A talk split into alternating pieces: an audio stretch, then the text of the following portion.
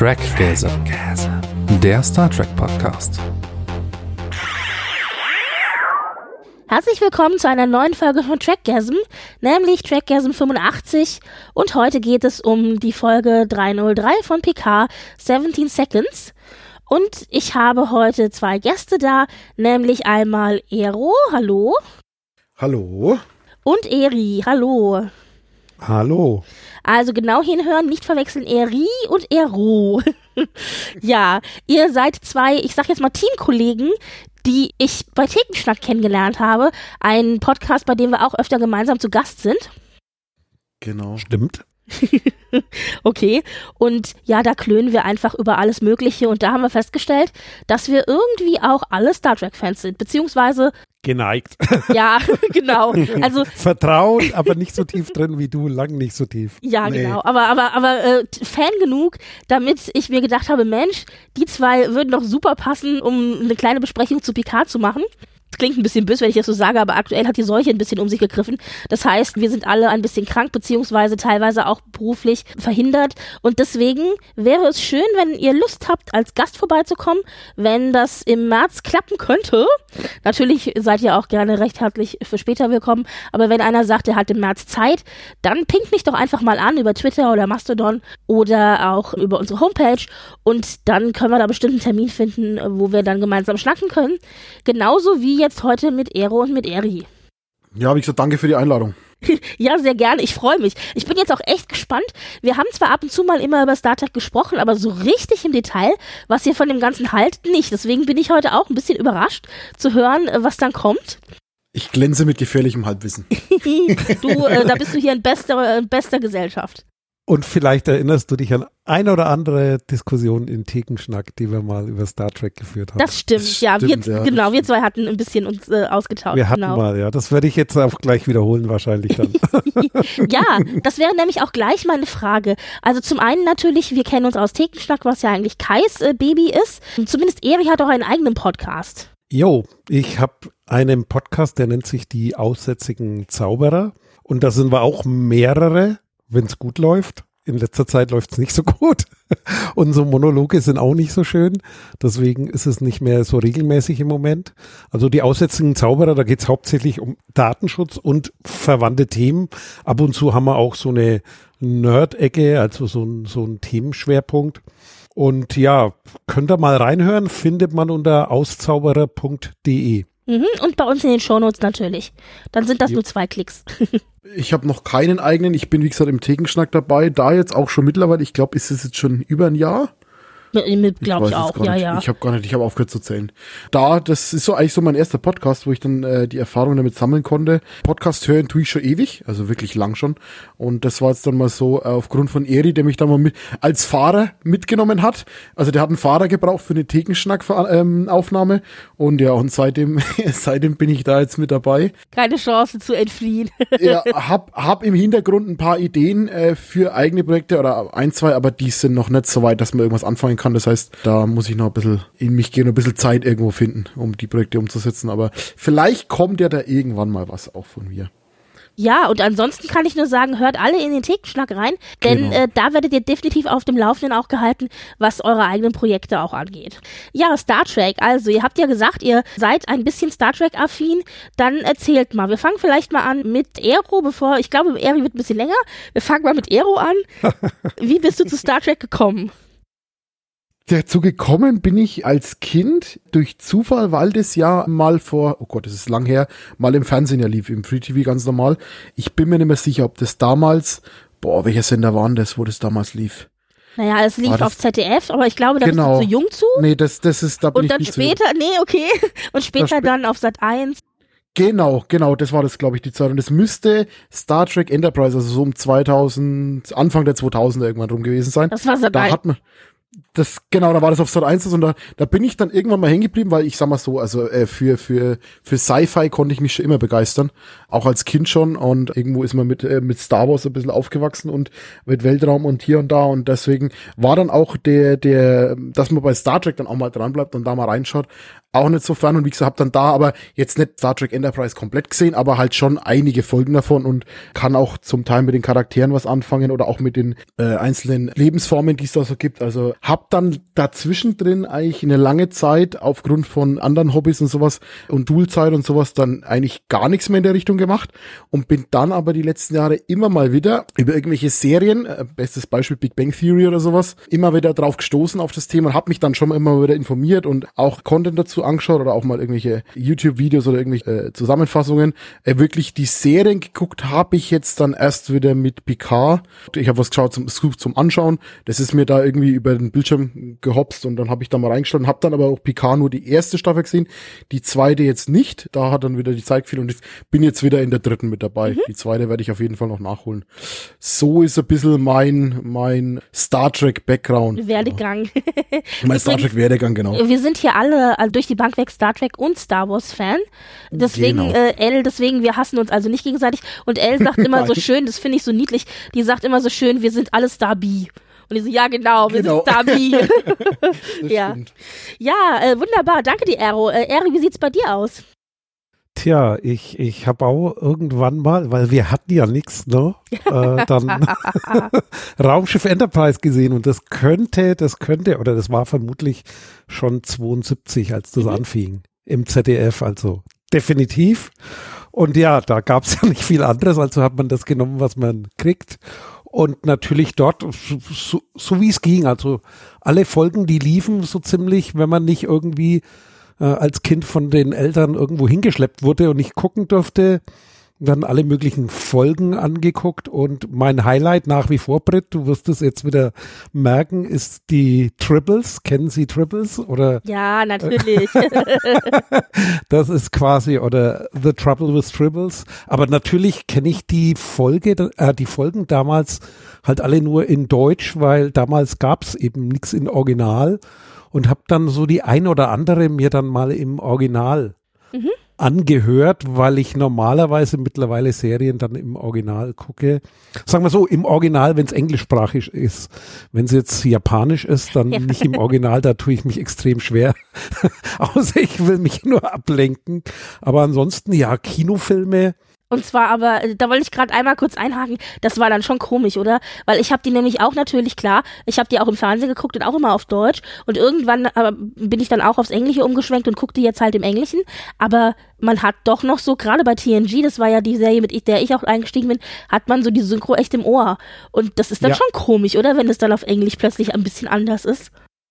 Es ist ungewöhnlich, definitiv, weil, wie gesagt, die Stimmen, die, die habe ich von damals immer noch im Ohr. Ja, ja. Und das ist, wenn ich die gucke, das fühlt sich, ja, ungewöhnlich, sag ich mal, an, aber auf jeden Fall spannend. Das ist, mhm. äh, wie gesagt, original immer besser. Ja, und dann irgendwann halt auch die Kinofilme da mal irgendwann, äh, ja, angeguckt und äh, allerdings mit äh, Next Generation und so weiter konnte ich nicht viel anfangen. Ich weiß nicht warum. Also hab wirklich damals, Originalserie bei dir dann auch. Ja. Mhm. Ja, hat mich damals nicht so reingezogen. Ich habe da mal ein bisschen was gesehen, aber nicht so wirklich. Genauso wie Deep Space Nine habe ich zwar mitgekriegt, die Diskussion und alles, aber hatte zu der Zeit auch nicht so viel Zeit. Also da war ich viel beruflich unterwegs und habe da nicht so viel geguckt.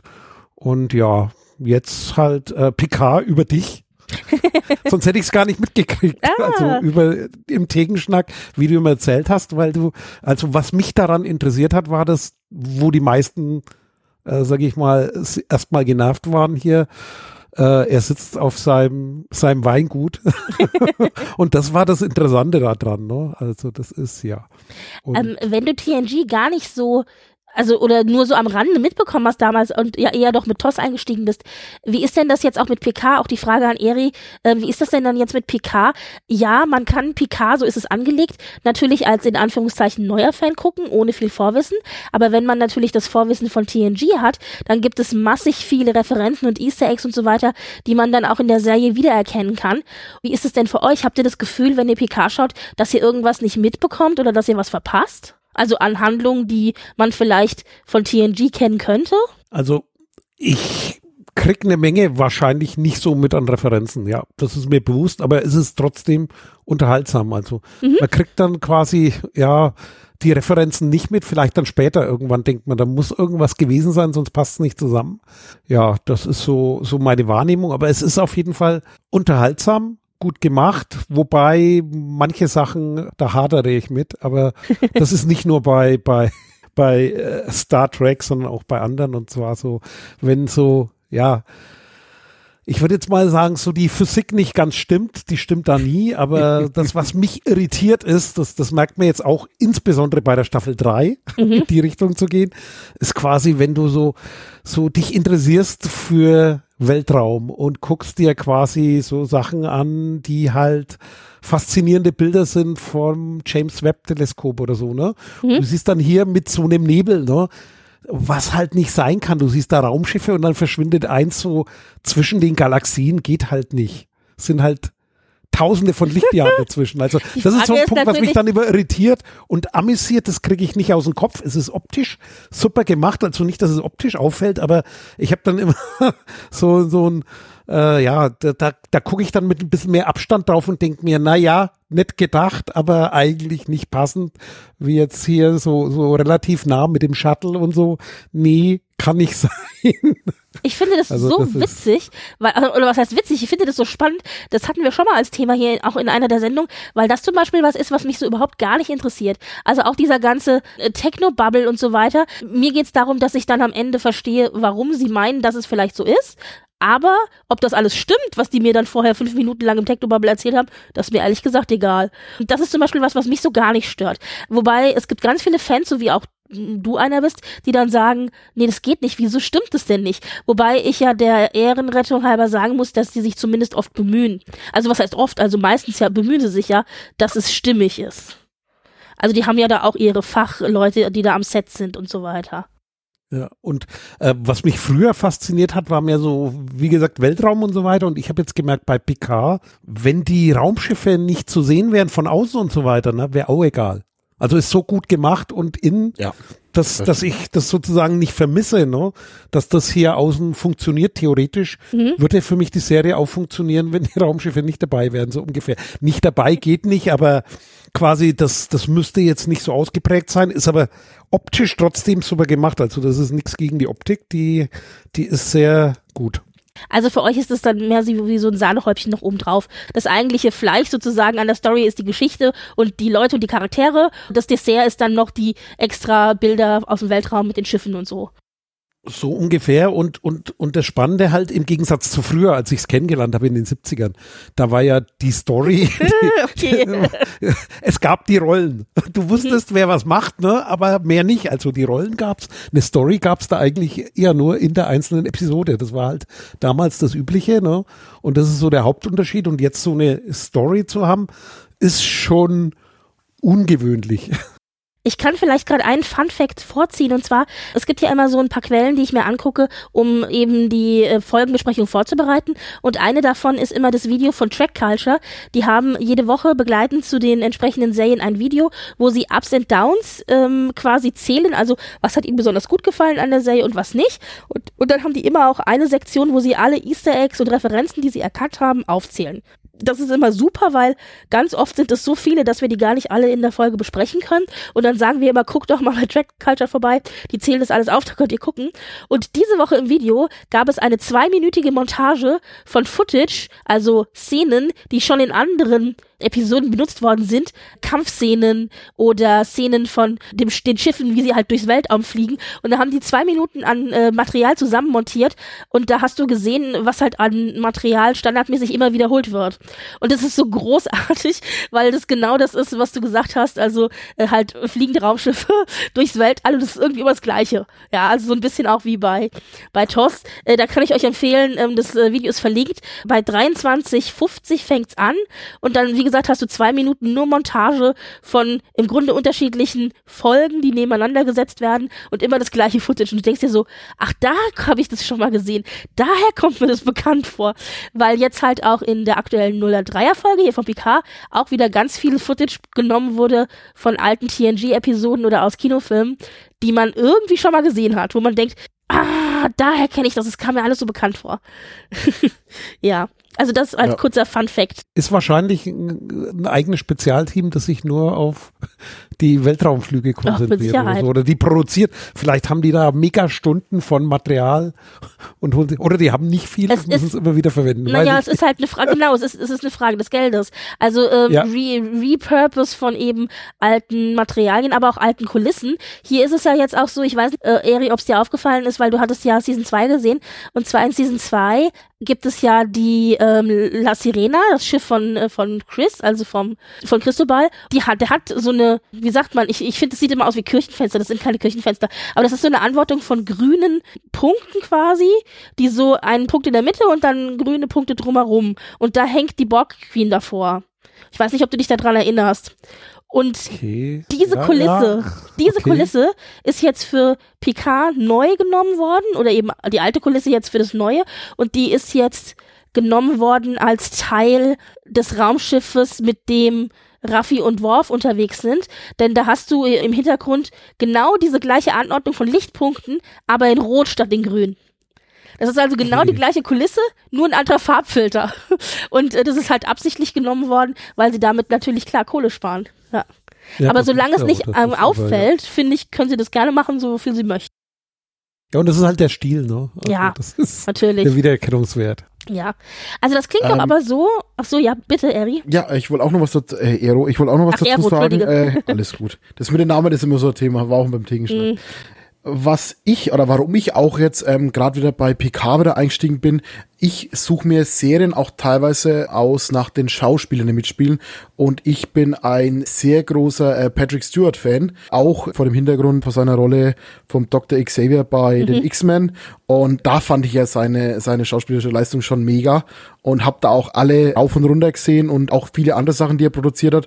Deswegen äh, war ich schon immer ein Fan vom Picard, gerade eben vom Patrick Stewart, als er oder wie er den spielt. Das war auch ein Grund, warum ich jetzt dann mich äh, relativ schnell wieder für jetzt die Serie begeistern konnte, weil ich halt jemand bin, der eben auf diese Schauspieler immer auch sich freut, wenn die irgendwelche Rollen haben oder auch Jonathan Frakes, ne, wer kennt's nicht von früher? Ja. mit X X-Factor und Fassbarer und so und das sind schon so Sachen, wo ich dann Bezug dazu habe und wo es mir dann noch mal mehr Spaß macht, dann auch wieder die Leistung von ihm zu sehen. Und da muss ich sagen, ich habe ja Picard bis jetzt nur auf Deutsch gesehen, da muss ich es mir auf jeden Fall noch mal auf Englisch anschauen, weil ich halt von gerade die X-Men Sachen viel im Original auch gesehen habe jetzt oder nachgeholt habe, weil ich halt die letzten Jahre auch immer mehr versuche in der Originalversion anzuschauen und die Stimmen halt im Original auch so schön sind. Da muss ich sagen, da ist die deutsche Synchronstimme vom Picard, sie ist okay, aber die, ja, die Originalstimme ist halt die Originalstimme, ne? So kennt man ihn. Ja. So spricht er und deswegen muss ich das auf jeden Fall, also wenn ich jetzt mit Picard dann durch bin im Deutschen, werde ich es auf jeden Fall nochmal in Englisch nachschauen, um halt einfach die, die, die Stimmen dann zu haben. Mhm. Und in der deutschen. Synchro hast du auch die Problematik, dass halt ein Teil der Stimmen auch gestorben ist. Das heißt, die mussten Ja. umbesetzt werden. Ja, und genau. deshalb hat man dann zwar noch vielleicht die alte TNG-Stimme im Ohr, aber die ist mittlerweile verstorben und umbesetzt. Mhm. Genau. Und ja, ja, ja. Ja, cool. Eine kurze Frage. Ist Ja. dir, weil das, das, das kam tatsächlich als ein kurzer Kritikpunkt nach der ersten Folge, wo ich dachte, Leute, jetzt ist doch nicht euer Ernst. Da kam tatsächlich die Kritik, also Patrick Stewart ist jetzt viel zu alt, der sitzt ja nur rum. Also der Ja, hat ja kaum mehr. Action-Szenen und läuft oder so, der sitzt ja nur. Ja, das, wenn man so nachdenkt, ja, stimmt das eigentlich, ne? Ja, Es aber mich stört das nicht. Ja. Ich meine, der Nö, Mann ist über Rentner. 80. Äh, du, ich, ich kenne ihn, ich kenne ihn als Dr. Xavier, da sitzt er ja nur. da sitzt er ja nur im Rollstuhl. ja gut, okay. da, da steht er ja gar nicht und von daher äh, ist mir das jetzt, äh, da habe ich jetzt gar nicht so drauf geachtet, das stimmt. Ich, ich frage mich aber auch immer, was die Fans denn bitte erwarten. Der Mann ist Ja, über das 80, soll er jetzt noch die ja. Action-Szenen spielen? Aber das war so, so. Ja, Ja. aber das war das Erste, was ich so als Kritik las und dachte, Leute, wenn das euer einziges Problem ist, ey. Ja, Ja, sehr schön. nee, ja, von super. daher, also äh, muss ich wirklich sagen, auch nochmal mit dem grafischen Thema. Ja, es ist, es ist grafisch schon super, also wie es grafisch aufbereitet ist, die ganzen Effekte und alles. Es ist schon, es ist schon sehr gut gemacht. Also man merkt, finde ich auch, dass da echt Geld in die Hand genommen wurde, gerade auch für CGI und sowas. Also es sieht schon wirklich sehr, sehr gut aus. Ja, ja, ja. Ja, Hab ich schon super. schlechtere Sachen die letzten Jahre gesehen. Ja, du. Die teurer wahrscheinlich auch noch waren. Ja, wunderbar. Das ist also äh, ein kleiner Zugang Exkursion, zu Star Trek ja. gewesen, genau. Dann noch unsere übliche Frage, was haben wir geguckt, gehört, gelesen? Gibt's was, was ihr empfehlen könnt, aktuell, was ihr vielleicht guckt oder hört oder lest? Ero, du hast gerade gesprochen, mach mal weiter. Ja, ich mach mal weiter. Also was ich jetzt vor kurzem jetzt gesehen habe, wo ich echt begeistert war, wo ich auch mich mit der Bar wieder streiten musste, weil ich es trotzdem wirklich gut fand, ist Wednesday.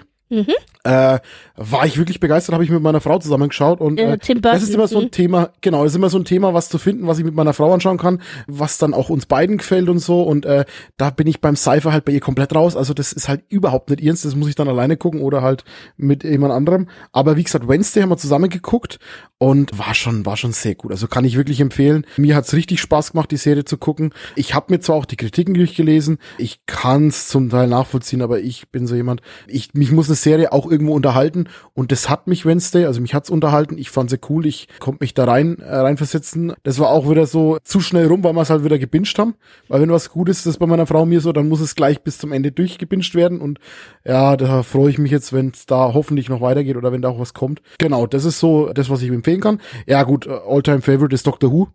Da bin ich jetzt mittlerweile mit der Staffel 12 seit vorgestern, glaube ich, durch jetzt endlich. Also da war ich ein bisschen hinterhergehängt, weil ich das mit dem Eri zusammen oft geguckt habe und ich war dann ein wenig hinterhergehängt. Das heißt, Staffel 12 Doctor Who bin ich durch. Äh, bin jetzt hier bei der Weihnachtsfolge, also beim Übergang in die Staffel 13. Und die werde ich aber, weil es ja nur sechs Folgen sind, mal durchbingen. Und dann bin ich Doctor Who hoffentlich dann auch jetzt äh, zeitnah auf einem aktuellen Stand, also dass ich dann die aktuellen Sachen gesehen habe, bis jetzt dann hoffentlich im Sommer oder im Herbst dann Ja, äh, es endlich weitergeht mit dem ich neuen freue mich Doktor. so auf, also, den, auf den neuen Doktor. ja, ich mich auch, ich mich auch. Sehr schön. Und äh, deswegen, also Doctor Who ist alt Alltime Favorite von mir, also geht immer. Ich habe auch neu, äh, mir, wir schauen auch öfter mal dann die alten Folgen oder auch die, die, die, ich sag mal jetzt von New Who, die älteren Folgen, also hier Staffel 5, 6 und sowas dann nochmal an. Also Doctor Who geht immer. Hand aufs Herz. Fan. Eine kurze Frage. Lieblingsdoktor? Ja. Matt Smith. Ah, okay, Matt gut, Smith. gut. Das, ist, das war der erste Doktor, den ich bewusst gesehen habe, also wo ich jetzt wirklich mich auch dahinter gehängt habe und mich dann wirklich auch mit der ganzen Story befasst habe und dann viel geschaut habe. Ist auch von meiner Frau der Lieblingsdoktor. Das schaut sie komischerweise mit mir, äh, Dr. Who. Und da ist wirklich Matt Smith, wobei ich sagen muss, Peter Capaldi ist schon auch echt gut. Ne? Also Aber das sind ja Äh, schon zwei sehr unterschiedliche äh, ja, also Schauspieler. Ja, Voll, ja. spannend. Aber ich muss sagen, mein Favorite ist immer noch Matt Smith. Also ich mag den, äh, ich mag den, wie er ihn spielt, wie er einen Doktor verkörpert, dieses, dieses äh, hektische, quirlige, was er so hat, das ist schon, das gefällt mir schon sehr gut Mhm. am, am Matt Smith. Das ist definitiv mein Favorite Doktor, ja. Genau, dann habe ich noch zwei andere Sachen. Andor bin ich noch drin, das muss ich jetzt endlich mal fertig machen. Wir haben sie vorhin gehabt mit, mit, mit Star Wars. Das muss ich jetzt noch zu Ende gucken. Da fehlen mir jetzt, glaube ich, noch die letzten zwei Folgen, glaube ich. Dann bin ich da auch durch. Und was ich jetzt neu angefangen habe, was echt lustig ist und zur Unterhaltung ganz gut ist, The Orville. Mhm. Äh, Wo ja immer alle ist- sagen, The Orville ist das bessere neue Äh, Track sozusagen. ja, nein. Ja, also es die, ist- alten, es die ganzen, ich sag mal ganz böse, die ganzen alten Fanboys, die sagen, Ja. New Track, das ist doch viel zu neu und viel zu vogue und äh, Ja. äh, die sagen dann Orville, das ist das, so hätte es sein sollen. Also ich muss schon sagen, Orwell ist schon sehr lustig. Also ich, wie gesagt, ich bin jetzt in der Mitte oder fast Ende erste Staffel. Mhm. Das habe ich jetzt vor kurzem schon angefangen. Ist schon sehr unterhaltsam. Also ich schaue schon richtig gern an. Äh, Ich, mir ist es immer bloß über wieder so durch die Timeline geflogen und ich denke mir so, ja, da musst du doch mal reingucken und dann habe ich ihn gebraucht. Und wo ich dann angefangen habe, dann war es vorbei. Also es ist sehr hoher Humorfaktor auch. Also das gefällt mir schon richtig gut. Wobei, So ich will jetzt hier bitte, ich will noch mal betonen, jeder kann gucken, was er will und was ihm Genau. Spaß macht, um Ja, Gottes Willen. klar. Also, Ja, wenn ja. ihr Or die Orville mögt, seid ihr trotzdem herzlich willkommen äh, hier bei uns. Aber, aber das war am Anfang so eine klassische Diskussion.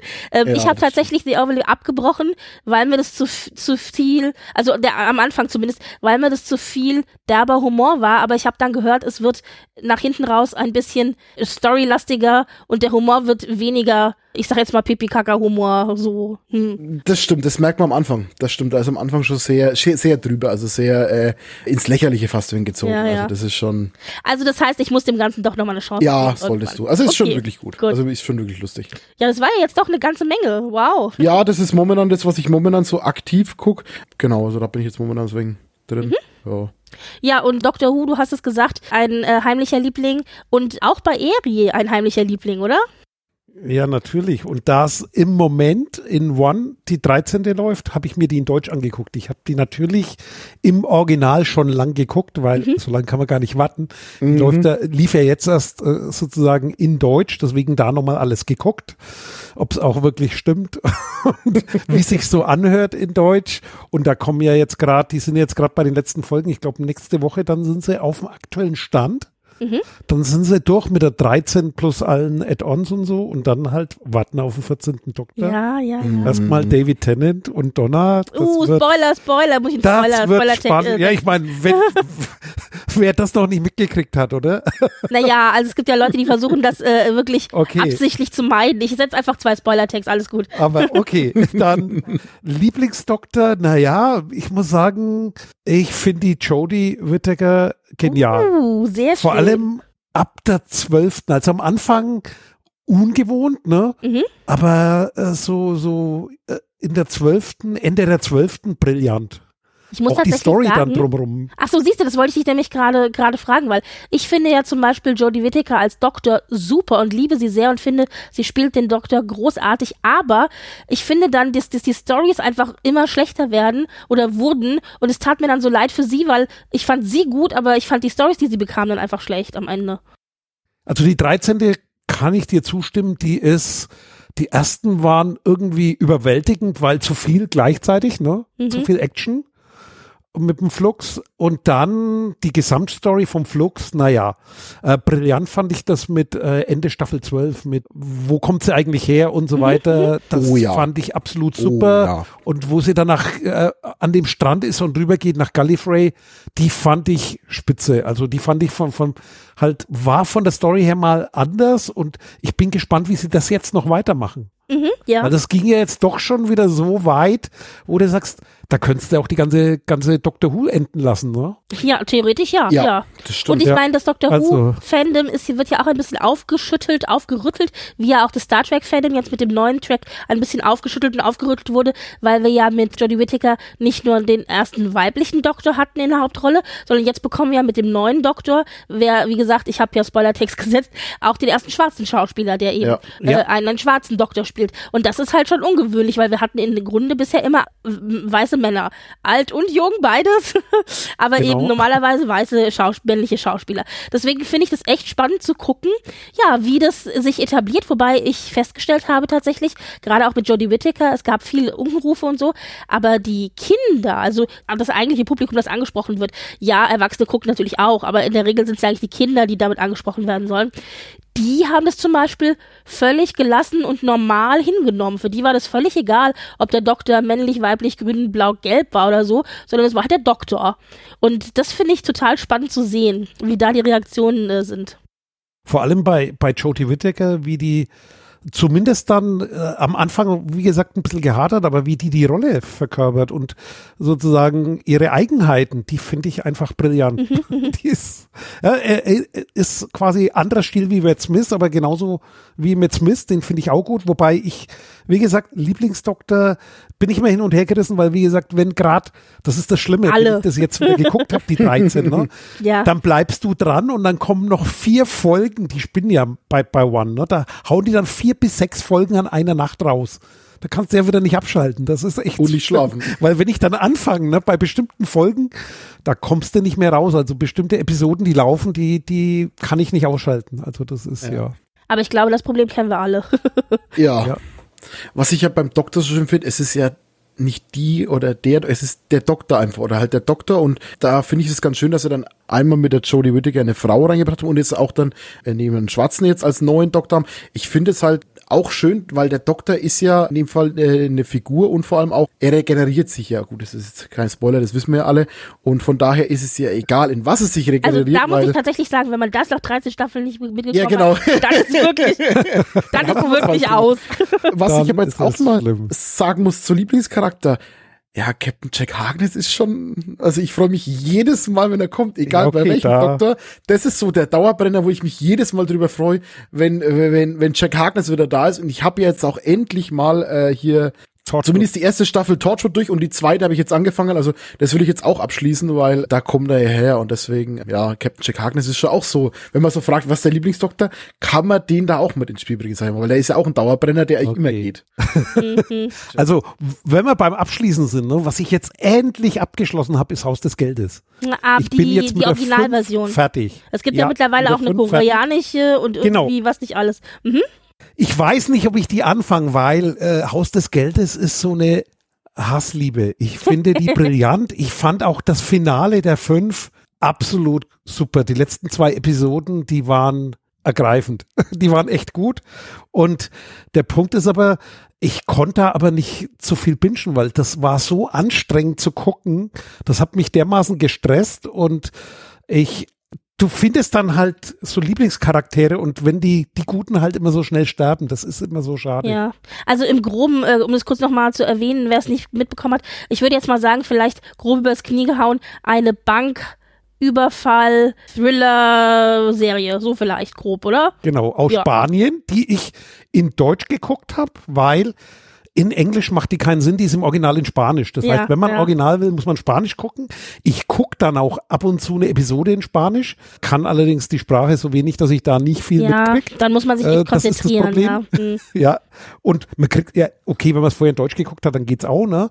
Aber in Spanisch es zumindest mal anzugucken, ist ja noch viel leidenschaftlicher. Also das ist brillant, aber da ärgert mich halt, dass ich es nicht verstehe. Deswegen brauche ich die dann auch nicht in Englisch gucken, weil es auch nicht die Originalsprache, ne? Ist ja dann nicht original, Hm. sondern auch nur Synchro.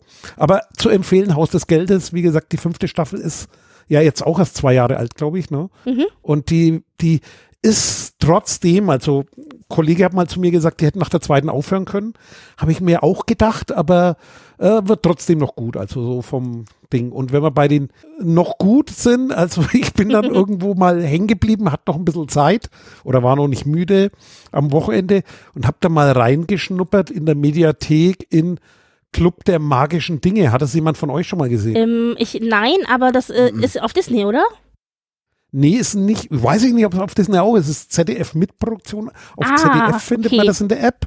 Mhm. Ist australische Serie, ist Harry Potter in schlecht. Ah, okay. In Oder ganz schlecht. uh, Warte okay. mal. Wobei, ich habe dann trotzdem eine Staffel durchgeguckt, weil es mich interessiert hat, wie entwickelt sich die Story. Ich habe die, die erste Staffel dann doch zu Ende geguckt. Die Effekte sind gut gemacht, ne? Aber halt. Ja. die Story, es ist hauptsächlich, also Zielgruppe ist wirklich Kinder, ne? ist eine Kinderserie, denke ich, so wie Harry Potter halt auch angefangen hat. Aber da sind halt ein paar Sachen dabei, da wo du dir denkst, nee, das ist wirklich ganz schlecht. Also da sind ein paar so, äh, vielleicht ist es in den USA erfolgreicher, ich weiß es nicht. Das sind so Klischees drin, da wo ich mir gedacht habe, nee, kannst du dich nicht anfreuen. Ich mich wollen wir das dann empfehlen? Vielleicht dann doch eher nicht, oder? Ja, Aber empfehlen würde ich es nicht, aber wenn ihr mal was ja. ausprobieren wollt, äh, die Ideen, die da drin stecken, sind nicht doof, weil es eine andere Art wie Harry Potter ist, ne? Aber es ist so schon sehr nah an der Welt drin und wie gesagt, wenn man Harry Potter da drin ist, dann kommt man nicht so klar. Naja, und dann Mhm. vielleicht noch eins, was Mhm. ich jetzt die letzte Woche geguckt habe, ist Knives Out, weil das hatte ich noch nicht geguckt, weil Glass Onion ist ja jetzt überall diskutiert. ja, ne? der zweite Teil. Dann hab genau. ich- Hm. genau, beide Teile geguckt, wobei Glass Onion ist schlechter als Knives Out, auch wenn aufwendiger produziert und viel mehr Geld kaputt geht dabei, weil da geht ganz, ganz viel kaputt, aber von der Story ist Knives Out besser und Ja. vor allem eine Szene ist quasi, wo, wo, äh, hast du das gesehen, Knives Out, Britt? Ich habe beides gesehen, ja, klassische äh, Whodunit-Krimis sozusagen. So ein bisschen, Genau. ich sag mal, im äh, Hercule Poirot, Miss Marple-Style sozusagen. Oder also dieses klassische Murder in a Locked Room-Mysterium, ja. Mhm. Genau. Und äh, der Daniel Craig ist quasi der Detektiv. Und eine brillante Einstellung gibt's da, und zwar bei, beim ersten Teil, da ist doch immer hinten dieses, äh, diese, dieses, ja, wie, wie Spinnweben, die ganzen Messer, die da drin stecken. Ja, ne? ja.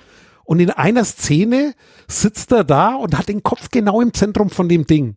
Ja. Das ist echt ein Poster, so, so ein Poster möchtest du haben. Also das ist eine brillante Einstellung. Da sitzt er quasi so drin, verhört gerade oder, oder fasst gerade irgendwas zusammen und hinter ihm die ganzen Messer, die auf ihn zeigen. Das ist echt geil gemacht. Und Story will ich jetzt nicht spoilern. Wer das noch nicht gesehen hat, unbedingt angucken. Man kann beide angucken. Die kann man theoretisch auch umgekehrt angucken. Man kann Glass Onion angucken, ohne Knives Out gesehen zu haben vorher. Ne? Also die hängen nicht, ist dieselbe Figur, aber man macht da nichts kaputt. Die erste ist aber, fand ich besser. Ja, und aber beides sehr unterhaltsam, muss man, muss man Ja. sagen. Fand ich jetzt auch unterhaltsam. Glass Onion Aber war sehr lang. lang, das ging über zwei Stunden, wo ich, Ja. wo ich die Zeit gesehen habe, dachte ich so, oh Leute, jetzt über zwei Stunden. Aber ich war sehr gut. Zweieinhalb, glaube ich. Ja, ja, aber ich, so. ich war tatsächlich sehr gut unterhalten. Also ich habe es dann doch Ja. nicht für lang empfunden und das will schon was heißen. Das stimmt, aber der Schluss ist, naja, wird viel kaputt gemacht.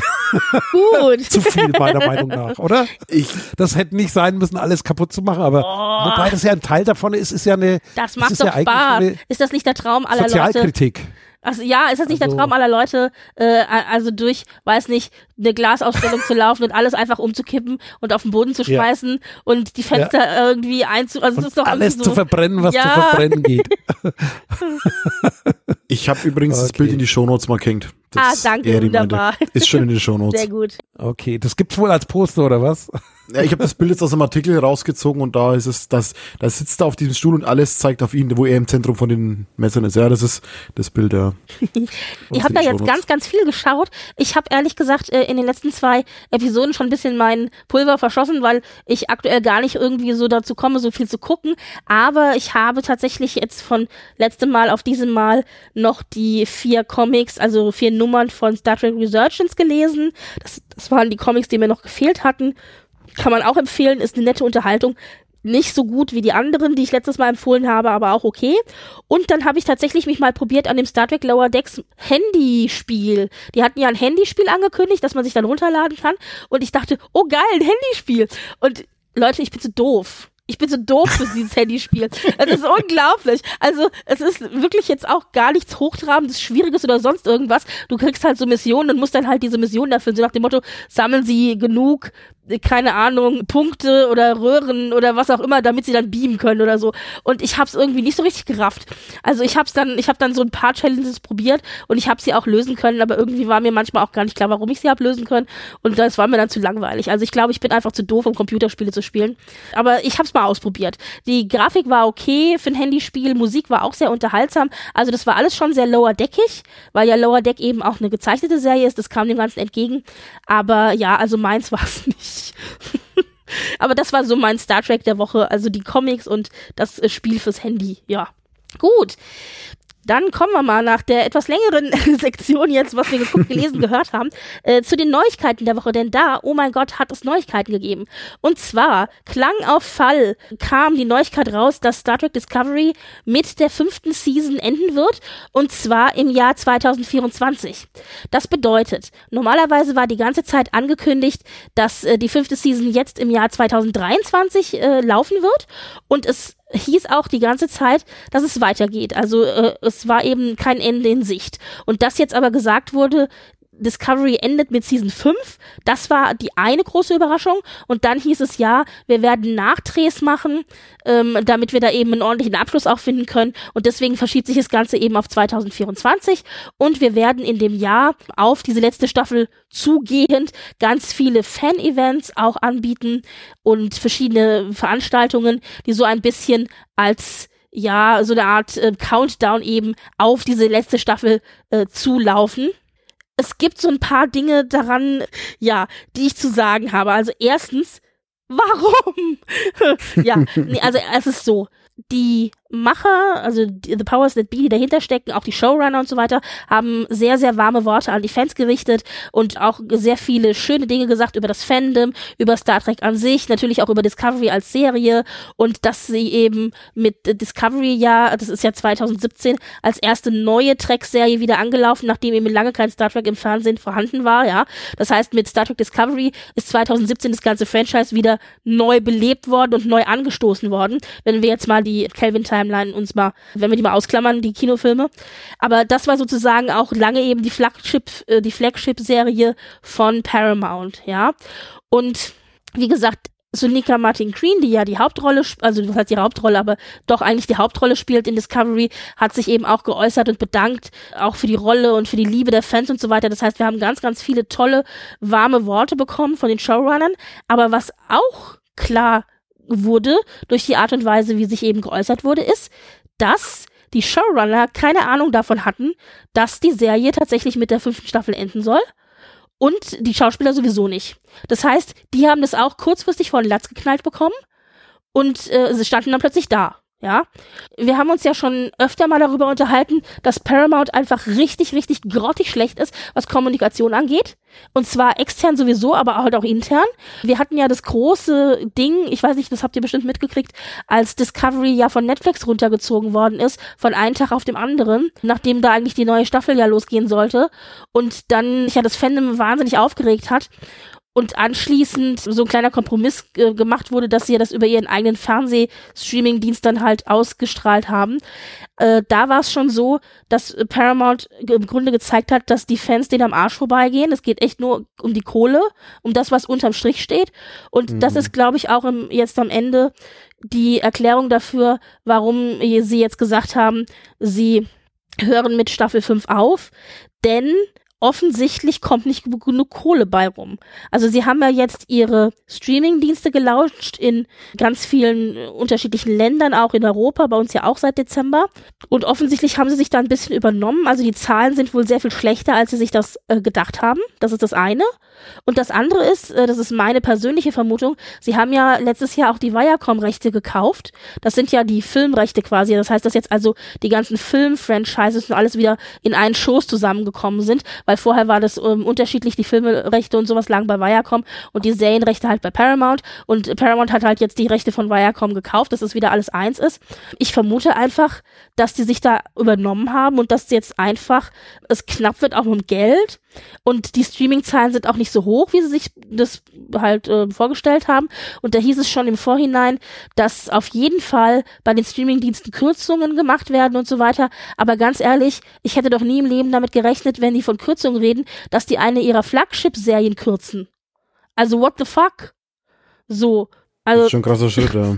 ja, also ich weiß nicht, da waren wir alle, wir waren alle sehr überrascht und wie gesagt, die Showrunner waren auch überrascht und es tut mir auch ein bisschen leid, also nicht nur für die Showrunner, aber halt auch für die Schauspieler, denn die haben wieder genau die gleiche Arschkarte, die sie hatten äh, mit der Disco mit der Situation, als Discovery von Netflix runtergezogen worden ist. Da hatten die dann nämlich zwei Tage vorher noch äh, auf der FedCon, da die war hier in Bonn, die große ähm, Convention, Star Trek Convention, da hatten die auf der FedCon noch Werbung gemacht für die neue Staffel und haben gesagt, ja, das läuft bei euch dann übermorgen auf Netflix an und so, ja. Dann am nächsten Tag war es plötzlich von Netflix runtergezogen und komplett weg. Das heißt, die Schauspieler kamen sich da auch verarscht vor und haben sich dann noch bei den Fans entschuldigt, weil die Fans natürlich dann auch sauer auf die Schauspieler waren, die ja eigentlich auch nichts dafür konnten. Und ähm, jetzt ist es genauso, weil aktuell fand die Star Trek Cruise statt. Also es gibt ja so eine Veranstaltung, wo Star Trek Schauspieler mit Star Trek Fans auf einem großen Boot unterwegs sind, auf, einem, auf einer äh, Schiffsfahrt, wie sagt man, nicht Bootsfahrt, auf einer Schiffsfahrt, Kreuzfahrt. Kreuzfahrt. genau. Und da haben nämlich auch die Schauspieler Werbung gemacht, eben für die entsprechenden Serien, unter anderem auch für Discovery Season 5, was ja dieses Jahr anlaufen sollte. Und dann standen die da auf ihrer Cruise und hören plötzlich auch, ja, wie, äh, es wird mit fünf ein Ende haben, ja. Das heißt, die sind da als Schauspieler auch allein gelassen. Ich meine, dass du als Schauspieler das meistens am Ende erst erfährst, äh, ja, okay. So sieht es halt aktuell gerade aus. Und ich bin jetzt tatsächlich ein bisschen erschüttert und angepisst. Ich sag's euch ganz ehrlich. Das, das, das zeigt halt mal wieder, ne, das, das ist auch mit den ganzen Rechten, das ist ja oft so ein rechte Thema, ne? Medien, Fernsehrechte ist ein schreckliches Geldbusiness und da geht's halt nur um Kohle. Ja, aber da geht's tatsächlich, wirklich ja. nur um Kohle. Und das siehst du genau an der Stelle. Das heißt, wenn das Ergebnis nicht stimmt, dann wird das halt eingestampft. Oder wenn es nicht den Erwartungen der, sage ich mal, Geldgeber entspricht, wenn es nicht erfolgreich genug ist, das erfolgreich reicht ja nicht, ne? Und dann Hm. geht halt um die Kohle und da zieht man halt immer durchschimmern dieses harte Business und auch bei den Sachen. Die Zuschauer, du, du musst dein Geld dafür lassen, aber im Prinzip äh, machen die, äh, wird halt das gemacht, was quasi ja, die, die das Geld haben wollen und machen und die können die Rechte wegnehmen und dann ist das Zeug weg und weggesperrt. Das ist echt schrecklich immer in den, den, den Sachen. Aber Ja, dann halt auch tja, so ja. kurzfristig, weißt du? Das Ja. ist ja das, was mich Mhm. ärgert. Das ist ja das, also ganz ehrlich, wenn ich so arbeiten würde wie das Paramount PR-Team, da wäre ich schon dreimal gefeuert. Es ist unglaublich, ja. Da, da, Vielleicht werden die immer nur für einen Monat eingekauft oder für Das drei Monate oder so. Weißt du ja nicht. Von der Kohle her, die, die haben alle nur Kurzfristverträge und das ist wahrscheinlich, wenn sich da einer auskennt in der Branche, da re- rennst du da schreiend davon oder das so. würde das erklären, auch die, die Arbeit. ja, Ja, also, also ich schließe es nicht aus, weil wie gesagt, äh, mit so Rechten und so, das ist echt übel. Das ist äh, Ja. ja.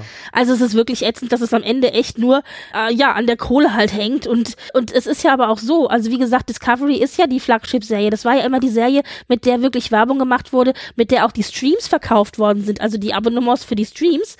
Und jetzt ist auch meine Frage, was denn dann sozusagen an die Stelle von Discovery rücken soll. Ich, wir haben ja aktuell äh, Lower Decks und wir haben Prodigy, wir haben äh, Picard, wobei Picard nach der dritten definitiv Schluss ist. Ob das vielleicht dann noch eine Legacy-Serie geben wird mit der TNG-Crew, ist eine andere Frage. Aber wir haben im Grunde ja dann gar nicht mehr und so viel. Und wir haben halt noch Strange New Worlds, was ja jetzt sehr, sehr erfolgreich war, die mit ihrer zweiten Staffel, die dieses Jahr ähm, laufen wird. Das heißt, meine Frage ist dann auch, was sozusagen an die Stelle von Discovery rückt, ob es dann Strange New Worlds sein wird, beziehungsweise wird überhaupt was Neues dann gemacht, weil wenn die sagen, die wollen Kohle sparen, vielleicht gibt's auch dann erstmal jetzt längere Zeit keine neue Serie. Oder wieder ein Hm. Film, keine Ahnung. Ja, also ich meine, So, ganz ehrlich, äh, wir haben im Moment so viele parallele Star Trek-Serien. Es tut jetzt nicht weh, wenn da jetzt nicht sofort ähm, eine neue Serie an die Stelle gesetzt wird. Aber insgesamt, äh, ja, also das Ganze ist irgendwie, ich weiß nicht. Ich bin wirklich, äh, wie gesagt, ein bisschen angefressen und äh, vor allen Dingen auch jetzt mal unabhängig davon, dass es alles überraschend kommt und dass es eben aber auch für die Schauspieler blöd ist, weil ich glaube, wenn du als Schauspieler halt wüsstest, ja, w- hätten sie nicht einfach noch eine sechste Staffel sagen, machen können und sagen sollen und sagen können, die sechste ist die letzte, weil dann kannst du als Schauspieler dich ja auch entsprechend vorbereiten, auch mental und weißt, okay, diese Staffel, die ich jetzt filme, ist die letzte. Weil die fünfte Staffel, die ist im Grunde schon gefilmt und fertig, ja, so, und die Schauspieler, die diese fünfte Staffel gefilmt hatten, denen war nicht klar, dass es ihre letzte Staffel sein wird. Und jetzt sind zwar Nachdrehs anberaumt, damit man vielleicht der einen oder anderen Story ein neues Ende geben kann, damit man da ein rundes Ende am Schluss halt auch hat. Aber für die Schauspieler ist es ja dann auch irgendwie doof. Ja, Ja, voll, ja. naja. Also das ist schon, da sieht man mal, ne, Hauptsache das Geld passt, ne? Ja, naja, aber was mich vor allen Dingen inhaltlich aber auch äh, aufregt, ist, also meines Erachtens nach war Discovery eine der Serien, man kann jetzt über vieles diskutieren. Und äh, ja, ich sehe auch die Fehler und die Schwächen der Serie, aber grundsätzlich war für mich Discovery eine der Serien, die sich getraut hat, neue Dinge auszuprobieren. Die sind manchmal nach hinten losgegangen, das muss man leider so, so zugeben auch. Aber vieles hat auch sehr, sehr gut funktioniert, ja. Aber es ist die einzige Serie von allen neuen Serien meines Erachtens nach, die wirklich neue Dinge komplett ausprobiert hat. Und, und wenn die halt jetzt weg ist, dann ist auch einfach keine andere Serie mehr da, die sich einfach mal auch neue Dinge traut auszuprobieren und auch wirklich radikale Dinge, wie zum Beispiel eben tausend Jahre in die Zukunft zu gehen. In eine Zukunft, wo wir einfach auch gar nichts wissen äh, und, und irgendwie, wir haben eine komplett leere Fläche, mit der man arbeiten kann. Man hätte so viel noch machen können. Allein die Gesamtstory an sich, einfach weil wir uns in einem Universum bewegen, das komplett neu ist und das wir komplett neu bemalen können. Und aber auch für die Charaktere, weil es gibt noch so viele Stories von einzelnen Charakteren, die man hätte erzählen können, die man in einer Season nicht erzählt bekommt. Ja, also das heißt, da wird einfach ganz, ganz viel Potenzial liegen gelassen, äh, mit dem man noch so viel hätte machen können. Und das ist was, was ich echt so super schade finde. Das ist das eine. Und das zweite ist, man, man kann jetzt drüber diskutieren, aber grundsätzlich hast du in Discovery einfach ganz, ganz viele Rollen und auch Schauspieler, die einfach eine ganz weit gefächerte Repräsentanz von verschiedenen Gruppen sind oder darbieten. Das heißt, du hast also das Stichwort Repräsentation, du hast eine weibliche Hauptrolle, du hast eine schwarze eine Hauptrolle, du hast äh, eine homosexuelle Regenbogenfamilie, die dir präsentiert wird mit Stamets und Kalber, mit, äh, mit einem Zieh, mit Ziehkindern im Grunde und der ganzen Problematik, äh, angenommene Kinder etc. etc. Du hast eine Transfigur, du hast eine non-binary Figur im Cast, also oder auch bei den Charakteren und das sind alles Gruppen und Minoritäten, die repräsentiert werden mit einer Selbstverständlichkeit, die dann alle komplett auf einen Schlag wegfallen. Ja, wenn Discovery Mhm. wegfällt. Und Äh, Natürlich gibt es die eine oder andere Figur in den anderen Serien, die ebenfalls diese Minoritäten repräsentieren, aber dann ist es mal eine Einzelfigur, wie zum Beispiel Build-Ups in Lower Decks, der meines Erachtens nach asexuell ist, oder aber, ähm, Spoiler, in Strange New Worlds haben wir Captain Angel, die non-binary ist, in, zumindest in der Serie und auch mit, in der Serie eben mit they angesprochen wird.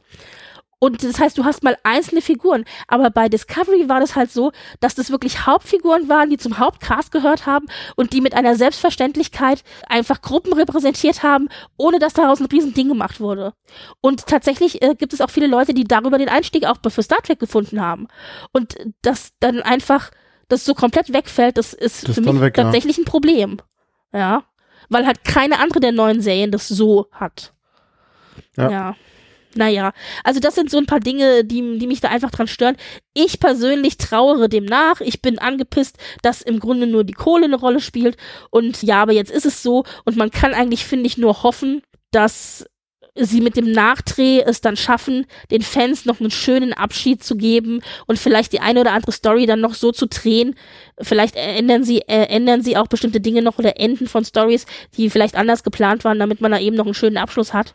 Und ich meine, inhaltlich haben wir schon drüber gesprochen, das, was wir wissen, wir kriegen so eine Art, ich sage jetzt mal böse, Indiana Jones Geschichte für diese fünfte Staffel. Das heißt, die Discovery und die Crew sind auf so einer Art Schnitzeljagd unterwegs oder auf einer Schatzjagd unterwegs, wo sie dann eben gegen eine alte Macht antreten müssen und alles sehr, sehr äh, gefährlich und so kann man dann auch nochmal, ich verlinke euch nochmal zu der, zu der Pressemitteilung, da haben wir auch schon vor längerem äh, ausführlich drüber geredet und wir wissen aber auch wieder, dass dabei sind auf jeden Fall Burnham, also Seneca Martin Green, Saru Stamets, Tilly ist dabei, das ist die große Überraschung, da haben wir uns sehr gefreut, dass die jetzt, nachdem sie eine Zeit lang nicht dabei war, jetzt wieder hier in dieser Season dabei ist.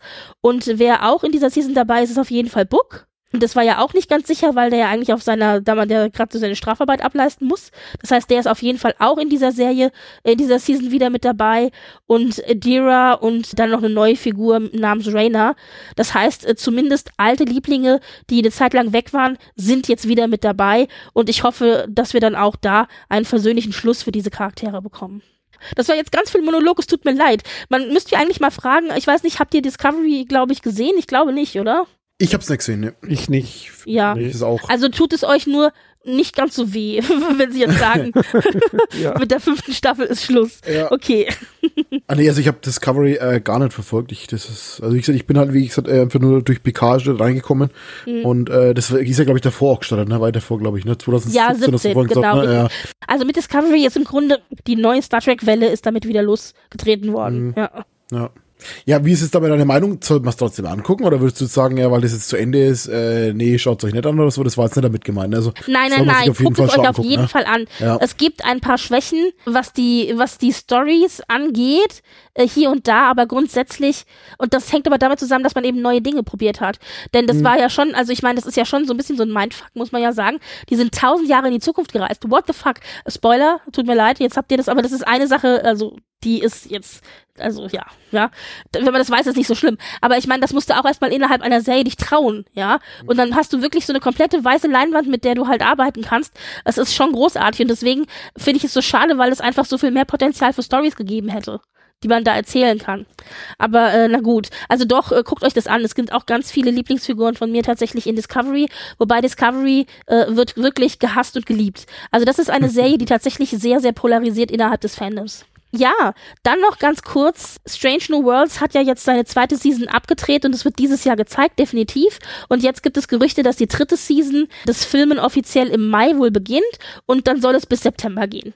Es gibt noch keine offizielle Bestätigung, aber so wie es momentan aussieht, beginnt also der Dreh zu Season 3 im Mai. Und dann hat es tatsächlich eine kurze Äußerung noch von Chris Pine gegeben zu dem Star Trek 4 Film, also den Kelvin Timeline Filmen, den J.J. Abrams Filmen. Und da ist er jetzt schon seit längerem ein einziges Hin und Her. Also wir haben darüber ja auch schon uns länger unterhalten. Dann waren immer wieder unterschiedliche Regisseure im Gespräch. Dann ist jetzt der letzte Regisseur abgesprungen, weil er bei Marvel eine Verpflichtung hatte und da sich irgendwie zeitlich die Verträge dann überschnitten haben, weil dieser vierte Film ja auch schon seit, ich glaube, fünf Jahren oder was eigentlich hätte gedreht sein sollen. Also es war ein riesen Hickhack und ein riesen Hin und Her. Und jetzt hat tatsächlich Chris Pine sich in einem längeren Interview dazu auch mal geäußert, weil sonst haben die eigentlich nicht viel dazu gesagt. Und im, im Grunde hat er, ist er super frustriert von der ganzen Geschichte.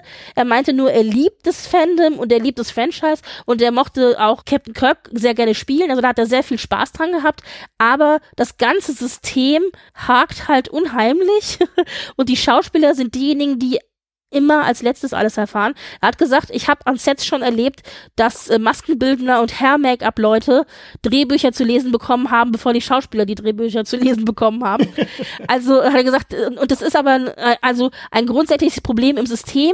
Und er meinte, und ich habe nicht die Kraft, dieses ganze System von innen anzugehen und umzuwickeln. Also das, das habe ich nicht. Da muss man halt jetzt mit dem Frust leben und dann hat er ganz am Ende noch gesagt, und da habe ich gesagt, das klang schon sehr frustriert, er meinte, äh, Star Trek, das Star Trek-Franchise fühlt sich so an, als wäre es verflucht. Und ich so, oh mein Gott, nein, das hast du jetzt nicht laut gesagt, weißt du? Wo sind die ganzen, ich brauche alle Kristalle und alle Weihrauchstäbchen zum Anzünden, damit ich diesen Fluch wieder un, un, un, so ungeflucht machen kann. Ich so, oh, Chris. Ja, also äh, ob dieser vierte Film noch jemals, äh, noch jemals gedreht wird, es ist fraglich, aber Chris Pine glaubt da, glaube ich, auch nicht mehr dran. ja, naja. Wir werden es mitbekommen, glaube ich. Ja, genau. Gut. Das war so das, was wir ein bisschen an News hatten. Wie gesagt, die große Discovery News, ein kleines bisschen Strange New Worlds und jetzt am Ende noch ein bisschen von Chris Pine, der ja sonst sich eigentlich gar nicht äußert zu seinen Filmen, deswegen, also zu seinem Star Trek Film, deswegen äh, war das mal ganz interessant, dass er da doch noch drei Worte drüber verloren hat. Und dann wären wir tatsächlich soweit, dass wir uns zur Folge 303 unterhalten können. Hm. Die Folge heißt 17 Seconds, 17 Sekunden auf Deutsch. Diesmal auch kein großes Problem mit der deutschen Übersetzung des Titels. ja, Was ja bei Genau. der letzten Sehr Folge zum Thema war. genau. außer dass sie im Deutschen Ziffern nehmen, ne? Ja, das stimmt, richtig, richtig. Ich habe extra Stimmt, noch nach, ich habe extra nochmal nachgeschaut, ob ich richtig geschrieben hatte. Hast du recht. Also da haben sie die 17 als Zahl genommen. Ja. Interessanterweise hat in dieser Folge Jonathan Frakes Regie geführt. Der führt ja öfter mal quer äh, durchs Franchise Regie, auch bei Filmen. Und in diesem Fall ist es tatsächlich jetzt das 28. Mal Ausrufezeichen, dass er Regie geführt hat, dass er auf dem Regiestuhl Wahnsinn. Platz genommen hat. Und ich finde tatsächlich, grundsätzlich merkt man, wenn Jonathan Frakes am Steuer sitzt, der kennt die Figuren. Der kennt die Figuren so gut. Und gerade in dieser Folge fand ich, haben wir so viele eins zu eins Partnerszenen. Also zwischen Picard und Riker, zwischen Ruffy und Worf, zwischen Riker und Jack, zwischen Beverly und Picard. Also wir haben ganz viele so eins zu eins Szenen, wo man merkt, dass die Schauspieler halt einfach ganz wahnsinnig toll aufeinander einges eingespielt sind. Und ich glaube, da spielt auch an Jonathan Frakes eine Rolle, der da ein sehr gutes Händchen eben auch für die Figuren hat. Klar, die haben 20 Jahre miteinander gespielt, ja. Also da ist bei den meisten zumindest eine gewisse Vertrautheit da. Also das ist eben ähm, heute die Folge und dann haben wir den Folgentitel 17 Seconds. Ich finde, da können wir schon einmal vorausgreifen, der eigentlichen Story, äh, äh, nämlich woher kommt die Folgen, der, der, der Folgenname? Ja, das war ja von diesem, ich glaube beim äh, am Anfang war es beim Riker, wo er Mhm. noch erzählt hat, mit dieser der längste Turboliftfahrt seines seines Lebens. genau. Irgendwie 17 Sekunden gedauert hat und dann am St- dann war es aber relativ am Ende, glaube ich, von Picard auch nochmal die 17 Sekunden, die er dann Genau. gebraucht Also hat. Ich habe jetzt aber ist, äh, mitgestoppt, ob es wirklich 17 Sekunden waren. Das hätte Ich auch nicht. machen müssen in der Folge, aber es hat sich so in die Richtung angefühlt eigentlich. Es wäre eigentlich mal eine coole Idee, da mal mitzustoppen, ob es wirklich 17 Uh, Sekunden auch in uh. der Serie waren. ob man sich das traut. Ich wollte es machen, hab's dann doch nicht gemacht. Nee, ich ja. habe Ja, ich hab, ich auch ich hab auch, nicht. ich wollte mal lachen. Ich liebe das, dass wir alle drei gleich nerdig sind. Ich habe nämlich auch Ja. kurz überlegt. Holen wir jetzt die Ja. Stopper und stoppen mit, ob es wirklich 17 Oh. Sekunden in der Serie auch sind oder nicht. Aber Also äh, Rikers 17 Sekunden waren ja, als er zur Geburt seines Sohnes gerufen wurde, wo eben die Geburt einfach schwierig verlaufen ist und nicht ganz klar war, geht's gut oder nicht gut. Und dann war eben diese Fahrt zur Krankenstation 17 Sekunden lang. Und die zweite 17 Sekunden Fahrt, wir gehen jetzt einfach mal aus, es sind 17 Sekunden oder es sind metaphorische 17 Sekunden, 17 whatever, Sekunden, ja. war eben die Fahrt, wo dann Picard zur Krankenstation gerufen wurde, weil eben sein Sohn Jack auch kollabiert ist und wiederbelebt werden musste. Und dann hatte er eben diese, diese längste Fahrt im, im Fahrstuhl oder im Fahrstuhl ist gut, im Turbolift zur Krankenstation eben, genau. Ja. Auch sehr schön. Äh, Hier natürlich klar, Picard und Riker auch im direkten Vergleich, so als Spiegelhandlung gegenübergestellt. Ja, wunderbar. das stimmt. Und beides war in der Titan, oder? Ja, ich weiß gar nicht, ähm, war Ihre das, beiden ähm, 17 Sekunden müssten, glaube ich, ja, beide ich glaube, also ja, zumindest war Riker damals sein, ja. in der Titan Captain, also es muss auf der Titan gewesen sein, ja. Also Ja. dann war es da, ne? Und das, das, das zweite Mal sowieso. genau. ja, also daher kommt, kommt die Folgenerklärung. Das ist am Anfang noch nicht ganz klar, aber wird dann schnell klar, wo wir dann eben in diese Flashback-Szene reingehen. Es ist jetzt so, wir haben in der Regel immer für die Folgen ja zwei Storylines, nämlich immer die Story von Raffi und Worf, die eben erzählt wird und parallel dazu läuft eben die Storyline auf der Titan. Und diesmal ist es aber so, dass die Story auf der Titan eben aus ganz vielen äh, Einzelszenen besteht zwischen den verschiedenen Charakteren, die sich immer wieder abwechseln. Das heißt, du hast eine Szene mit Picard und Riker, dann hast du eine Szene mit Picard und Beverly, dann hast du eine Szene nur mit Captain Shaw, dann gehst du wieder zurück und hast eine Szene mit Seven. Also diesmal ging es wirklich ganz, ganz viel hin und her, hin und her. Und es war wie so ein großer Flickenteppich, der dann an, am Ende eben eine, eine großes, schönes Bild ergeben hat. Und das macht es aber sch schwierig, nach unserer normalen Art vorzugehen, denn die war tatsächlich so, dass wir gesagt haben, wir hangeln uns so ein bisschen an der Timeline der Folge entlang, aber dann müssten wir hier dauernd hin und her springen. Das ist äh, wäre ein Albtraum. Deswegen habe ich es jetzt so gemacht, ja, wir hangeln uns grob ein bisschen an der Story in der Folge entlang. Aber ich habe jetzt nicht jeden Szenenwechsel mitgemacht. ja, also wir, wir gucken mal, wir, wir, wir sprechen uns da jetzt mal ein bisschen entlang und gucken mal ein bisschen. Was, was ich noch kurz zu dem Szenewechsel sagen will, diese Schwarzblenden, die zwischendrin sind, sind die geplant für normale Fernsehwerbeeinschnitte? Weil die doch Welche immer, Schwarzblenden? wenn, wenn, wenn die immer zwischen den, zwischen den äh, Dingen hin und her springen, also zwischen Ruffy und Worf oder zwischen den, den Szenen auf der Titan, da ist immer so ein kurzes Stück, wo das Bild komplett schwarz ist und dann geht's erst mit der nächsten äh, Szene weiter. Oder ist es einfach nur, um die zu trennen, dass man jetzt weiß, okay, jetzt ist dieser andere Abschnitt mit den anderen beiden, weil für mich kam das ein bisschen so rüber, als wären es so die klassischen, wie man es vom Fernsehen her kennt, Werbeeinblendungen, wo man sagt, okay, gut, da machen wir jetzt kurz diesen Cut, spielen dann die Werbung und danach kommen wir zurück und haben dann die zweite Blende. So kam es mir jetzt vor, oder kam euch das auch so vor? Nee, definitiv nicht für die Werbung. Ich muss dir gar nicht, Okay. ich muss dir sagen, mir ist es gar nicht aufgefallen. Ich weiß Also mir ist gar nicht. bewusst aufgefallen jetzt in der letzten, also in der, in der Folge 3 ist mir noch mehr aufgefallen als in den anderen, dass da wirklich immer äh, so richtig harter Cut, so richtig die Szene auf der Titan, dann schwarzes Bild für kurz, für ein, zwei Sekunden und dann äh, die nächste Szene mit, äh, mit Ruffy und Wolf oder halt irgendwas anderes halt.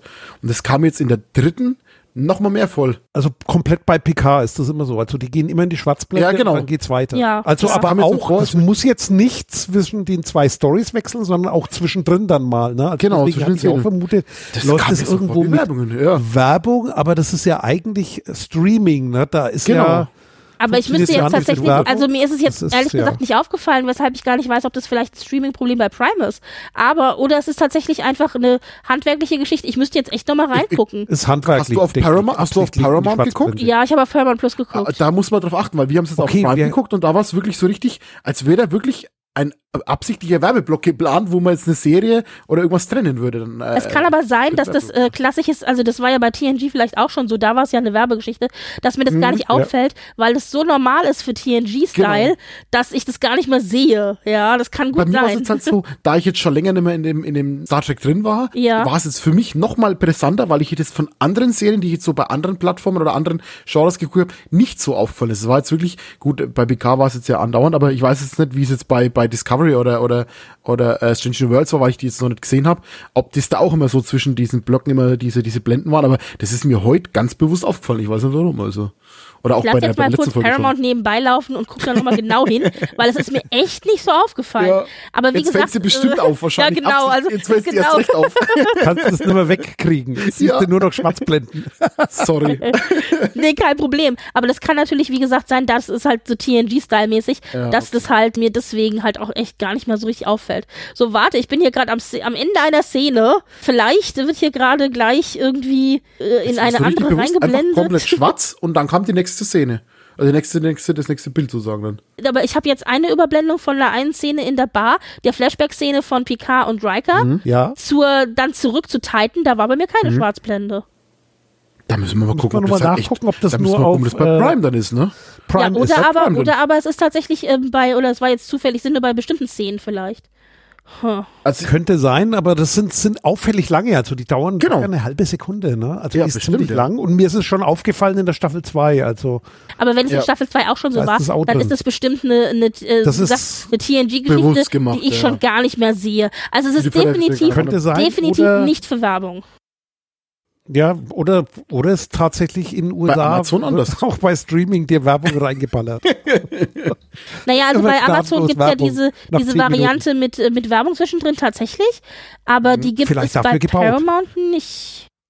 Ja, wahrscheinlich, wenn du bei Amazon ein anderes, anderes Paket gebucht hast und du hast dann da wirklich Werbeeinblendung, dass die genau da dann die reinschneiden und die einfach nur dieses Ding dann ausklinken, wenn du den anderen Bezahlding hast und dass es dann deswegen nicht mehr siehst. Also das müssen wir mal Oder ein. Stilmittel, das daher kommt, weil es mal für Werbung war und die nutzen Oder das so. gezielt und machen so, Das kann natürlich auch so wirklich auf die Schwarz. Ich meine, das ist ja auch ein Stilmittel, auf die Schwarzblende gehen. Das ne? hier ist explizit produziert für den Streamingdienst. Also das ist Ah, okay. definitiv, definitiv nicht mit irgendwer, irgendwelcher Werbung im Hinterkopf gedacht. Warte mal, ich habe jetzt hier gleich noch einen Szenenwechsel. So warte, ich mache jetzt noch eine letzte, eine letzte Kontrolle Okay. und zwar jetzt kommt nämlich von Picard zu Raffi und Worf. Okay. Und wenn da Okay, jetzt, dann. das ist die letzte Kontrolle, die ich jetzt hier gleich noch mache und Ja. dann gehen wir, gehen wir wieder zurück. Also jetzt bin ich ja echt platt. Das ist mir tatsächlich noch nie so aufgefallen. also ich habe irgendwie geguckt, ihr habt jetzt recht. Ihr habt recht, also zumindest. Da war ähm, Schwarzblende, ne? und zwar zwischen dem, genau, zwischen dem, zwischen der Szene auf der Titan zu Worf und Raffi. Da war eine Schwarzblende Ja, drin, ja. tatsächlich. Die war jetzt aber nicht so lang, aber es kann gut sein, dass die dann Also vielleicht gefühlt Gefühlt auffällt. eine halbe Sekunde ungefähr. Also ich, ich nehme die deutlich wahr, aber Krass, Ja, auch. krass. Nein, also das ist Kann dann äh, wirklich TNG handwerkmäßig. Stilmittel dann halt einfach. Ja, ja, genau, ja. Ach Gott. ja und vor allem, wenn du wenn du einmal auf solche Sachen guckst, ne, das ist Ja, äh, dann achtest du die ganze Zeit drauf. Ja, you never will unsee it. ja okay. Ach super, das, guck mal einer an. Da habe ich auch noch mal was Neues gelernt, nachdem ich auch die ersten zwei Sachen gesehen habe. Ist mir nie aufgefallen. So, das war ein kurzer Exkurs zum Stilmittel. Jetzt Gut. geht's los. Dann, dann steigen wir mal ein und zwar die Folge beginnt mit einer, mit, als Eröffnung mit der Kampfszene im Nebel. Wir sind ja im Nebel zurückgelassen worden. Vadik ist auf der äh, Jagd nach eben der Titan. Die Titan versucht sich im Nebel zu verstecken und dann kriegen wir halt ein bisschen, was vorher geschah und dann eben die Kampfszene im Nebel. Jack ist mittlerweile eben auf der Titan unterwegs. Die Crew beschuldigt ihn auch so nach dem Motto, du bist dran schuld. Ja, und äh, seine Mama hält ihn noch so zurück und sagt, komm Jack, beruhig dich, die Crew wird uns noch brauchen. Wo ich ein bisschen gelacht habe innerlich, weißt du, Mama muss Ja, beruhigen. stimmt. Da muss noch was kommen oder es war Bullshit. Ja, naja. Und was ich aber total witzig finde, Shaw ist ja dabei, dann eben so diese ganze Kampfszene ein bisschen, also äh, diese Jagd und diese Kämpfe halt auch in den Griff zu kriegen. Und dann sagt er ja, ich musste so lachen, dass bitte einer zum Heckfenster gehen soll. Ja, ja, und das mir auch gedacht. soll, Was? Rausgucken soll Manuell? Und das Schiff sehen. Das ist ein Und Reisebus. So, Wir oh gehen mein jetzt nach Gott. hinten und gucken, ob es rausraucht Guck doch mal aus dem und Fenster. ob ihr was seht und Das Seitenfenster. war so großartig. Also es ist wohl tatsächlich in Canon das erste Schiff, das ein Heckfenster hat, weil normalerweise gibt es wohl keine Heckfenster, beziehungsweise es ist noch nie offiziell, es gab noch nie offiziell eins gegeben. Und ich habe aber so gelacht und ganz ehrlich, ich glaube, die Powers that be, die dahinter stecken, ob das Matalas ist oder wer auch immer, die trollen uns und die trollen, glaube ich, sich gegenseitig auch ein bisschen. Ja, Aber es ist so auch. großartig. Die haben einen Ausguck. Ja, ja, es war, es war großartig. Und äh, sehr schön ja dann auch, dass diese Auskunft dann ja auch für die Story tatsächlich wichtig wird, weil ja tatsächlich dann auch jemand aus dem Ausgucksfenster ja das Schiff sieht. Es war so, Ja, oh, genau. apropos, hier ist die, hier ist die, Ja, ja, ähm, genau. die Shrine. Ja, ich, oh mein ich hab sie Gott. gesehen. Ja, großartig. Und da sind wir dann wieder bei dem, wo ich sag, da schmunzel ich dann auch noch aus dem Physik, ne? Also wo ich Ja. sag, das ist das genau, Ja. wo ich sag, okay, Ja. in so einem Galaxienebel und dann guckt jemand aus dem Fenster. Aus dem Fenster. Ja, ja. Aber es war super. Aber, Und ja. aber das Ganze mit, die, mit dieser Szene, das zieht sich ja länger durch, ne? Weißt du, an was mich das erinnert? Das erinnert mich irgendwie an Fluch der Karibik 3, wo sie in dem Strudel fahren. Oh ja. Habe ich nie gesehen. Wo die Stimmt, zwei, das das, sind auch stimmt. quasi, das ist ja dann hier Meer und Schiffe, ne? Mhm. Aber da geht es Genau. auch quasi über einen sehr langen Zeitraum, geht's dann sozusagen, wo die in dem Strudel gegeneinander kämpfen, aber halt sozusagen ein Stück voneinander weg sind und gegen den Strudel kämpfen und so weiter. Und Ja. daran hat's mich ein bisschen erinnert, sozusagen, das umeinander kreisen. Der eine jagt den anderen, aber du bist dir nicht sicher, Ja. warum und äh, wer ist Ja. jetzt im Vorteil oder nicht, kannst du nicht sagen. Und warum, weißt du auch nicht. Also das wird man noch erfahren. Das ist also ja auch so ein alter spannend. Trope, den kennen wir ja vor allen Dingen auch, also aus U-Boot-Filmen oder so, weißt du? So dieses Ja, klassische, äh, genau so Genau. Katz und Maus Horchen. eben. Ja, ja, genau. Ja, genau. Ja, und äh, hier ist es aber dann genauso. Also sie versuchen sich dann eben im Nebel zu verstecken, während Vadek dann eben unterwegs ist und sie jagt. Und natürlich, wie es immer so ist, Plot Convenience, die Sensoren funktionieren dann natürlich auch nicht mehr. Deswegen ja auch das Heckfenster, durch das man gucken soll. Und äh, ja. Und dann kommt tatsächlich ein guter Laune Rocksong, ein sehr moderner guter Laune Rocksong, nämlich von G. Clearwater Rowlin. Und ich habe mal in den Text reingehört, es war jetzt nichts Besonderes, was irgendwie auf die Szene gepasst hätte. Es war halt, wie gesagt, so ein guter Laune-Song. Und wir hatten uns schon mal darüber unterhalten.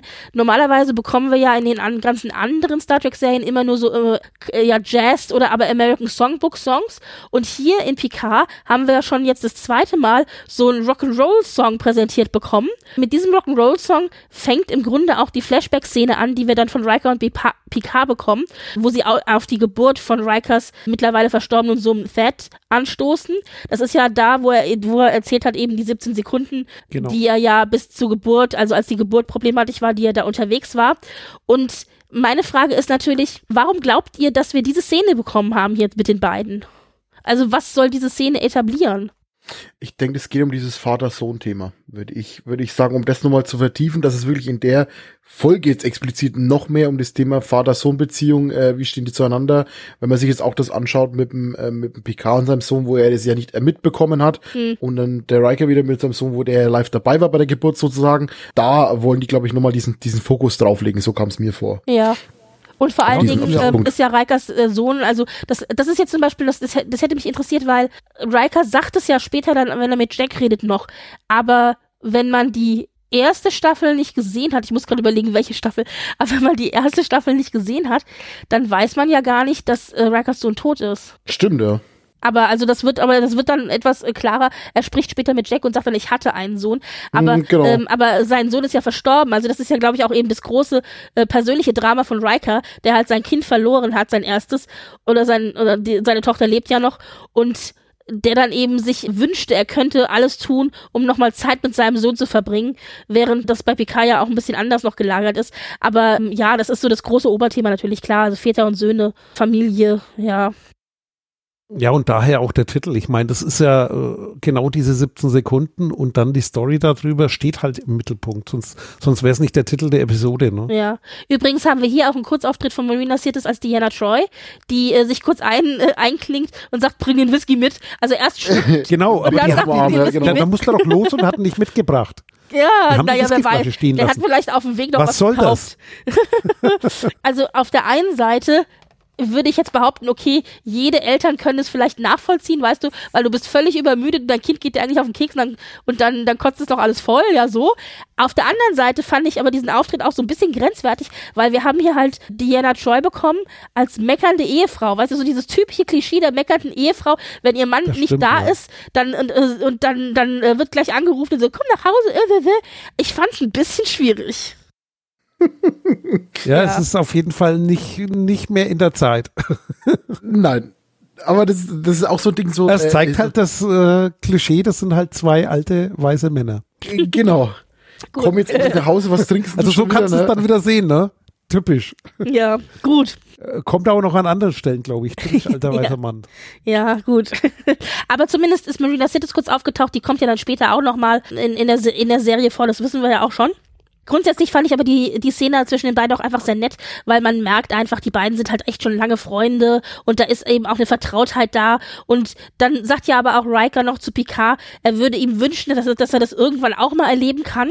Und äh, Picard noch so, ach, so abgewunken, weißt du, so nach dem Motto, äh, und naja, also äh, wie gesagt, es legt halt jetzt schon die Weichen für das, was wir hier sehen werden äh, in der Folge. Wir sind dann wieder zurück na, äh, auf der Titan und da muss ich sagen, Shaw ist ja immer noch quasi am Steuer und da muss ich sagen, kriegen wir eine kleine Atempause und Shaw reagiert hier tatsächlich, finde ich, wie ein guter Captain, der dann eben auch zu LaForge sagt, okay, wir haben gerade Atempause, gehen Sie, gehen Sie in Ihre Kabine und legen sich schlafen. Sie waren jetzt hier, keine Ahnung, 36 Stunden am Steuer, damit Sie dann wieder ordentlich funktionieren können, ja. Und ich finde, so muss halt auch ein verantwortungsvoller Kapitän eigentlich ja reagieren. Dass sich auch alle um seine Besatzung sorgt und halt Richtig, auch, äh, genau. sich um die kümmert hat, ne? Genau. Wobei ja dann äh, LaForge statt dann eben schlafen zu gehen, äh, direkt zu Seven geht, was ich auch irgendwie äh, lustig finde. Und da war meine kurze Reaktion, warum?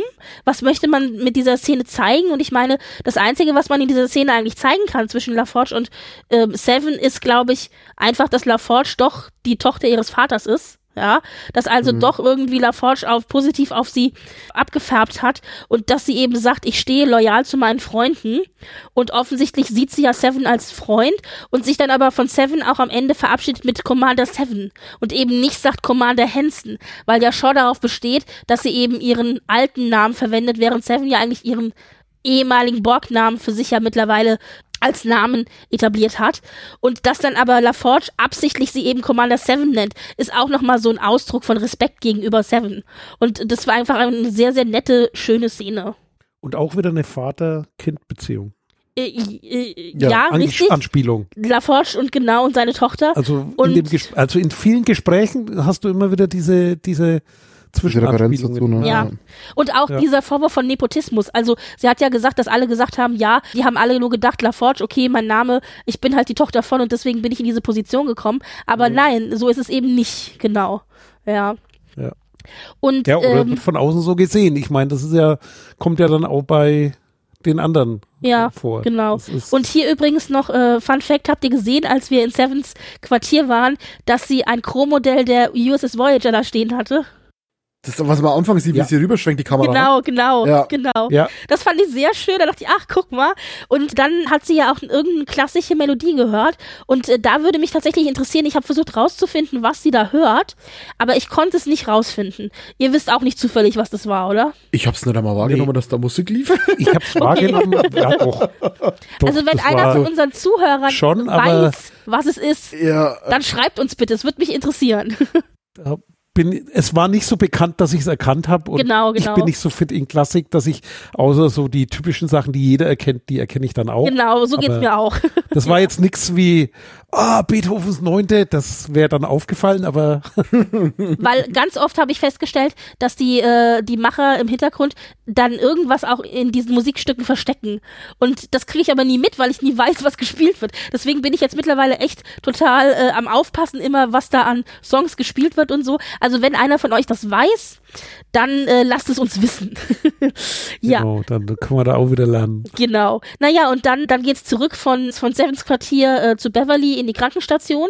Ähm, und da fand ich auch krass, wie die, wie die Chefärztin auf der Krankenstation reagiert hat, weil sie ja meinte, also Beverly hat die da Genau. so behandelt und dann meinte sie ja sinngemäß, sie soll es lieber lassen, sie Wir kann ihr nicht, weiter. sie hat keine Zeit, Genau. ihr zu erklären, was in den letzten 20 Jahren passiert ist. Und ich dachte so, wow, ist die, also die ist ganz schön übergriffig.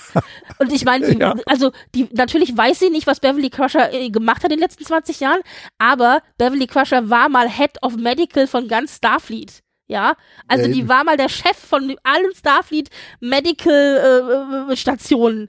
Also und dann der so zu begegnen, ist schon ganz schön unverschämt. Ja. und ich meine, sie hat ja in den letzten 20 Jahren auch weiterhin als Ärztin gearbeitet. Das weiß halt jetzt die Ärztin nicht, aber trotzdem. Ja. Naja, aber es ist die richtige, die richtige Einleitung zu einer der besten Szenen, finde ich, die wir hier bekommen in dieser Folge, nämlich die Szene, auf die wir alle gewartet haben, zwischen Beverly und Picard, wo sie sich dann eben äh, aussprechen darüber, wie, ich habe einen Sohn. Denn das war ja die große Überraschung in der letzten Folge. Und ähm, wir erfahren halt ähm, in diesem Gespräch, das sie dann auch führen, gleich am Anfang, dass die also durchgehend in TNG eine On-Off-Beziehung hatten. Und das war ja was, was wir als Fans immer nur spekuliert hatten, weil das haben wir ja auch vor der Kamera nie so richtig gezeigt bekommen. Also wir haben zwar Folgen gehabt, in der die beiden zusammen gefrühstückt haben oder in der sie auch mal zusammen im Urlaub waren, aber dass die so richtig eine Beziehung hatten, also so richtig, richtig, wurde uns einmal gezeigt, aber dann auch nie wieder. Und jetzt im Nachhinein erfahren wir, okay, offensichtlich ging es da hinter den Kulissen ganz schön ab. Sie waren zusammen, sie waren nicht zusammen, es hat halt nicht richtig funktioniert und das Ganze wohl fünfmal, weil sie halt dann gesagt hat, erinnerst du dich noch an unseren Urlaub auf Caspeia Prime, wo wir dann das fünfte Mal miteinander Schluss gemacht haben, da bin ich schwanger geworden. Ja. Und ich so, äh, okay. Und äh, hier übrigens kurzes Name-Dropping, Caspeia Prime kennen wir aus DS9-Folge 616 beziehungsweise 618, Change of Heart und Inquisition. Da ist es, ist der so als Urlaubsplanet schon mehrfach genannt worden. Das ist echt ein Ding. Und jetzt kommt natürlich die große Auseinandersetzung zwischen Picard und Crusher. Und äh, Crusher sagt halt, ich hab's dir nicht gesagt, weil auf deinen Kopf im Grunde eine Prämie ausgesetzt war. Wenn die Galaxie dich ruft, dann kommst du, dann bist du weg und Und du wärst, du wärst weggegangen, genau. Und da finde ich so interessant, diese Einschätzung stimmt ja insofern, denn das ist ja das, was wir in Staffel 2 gesehen haben.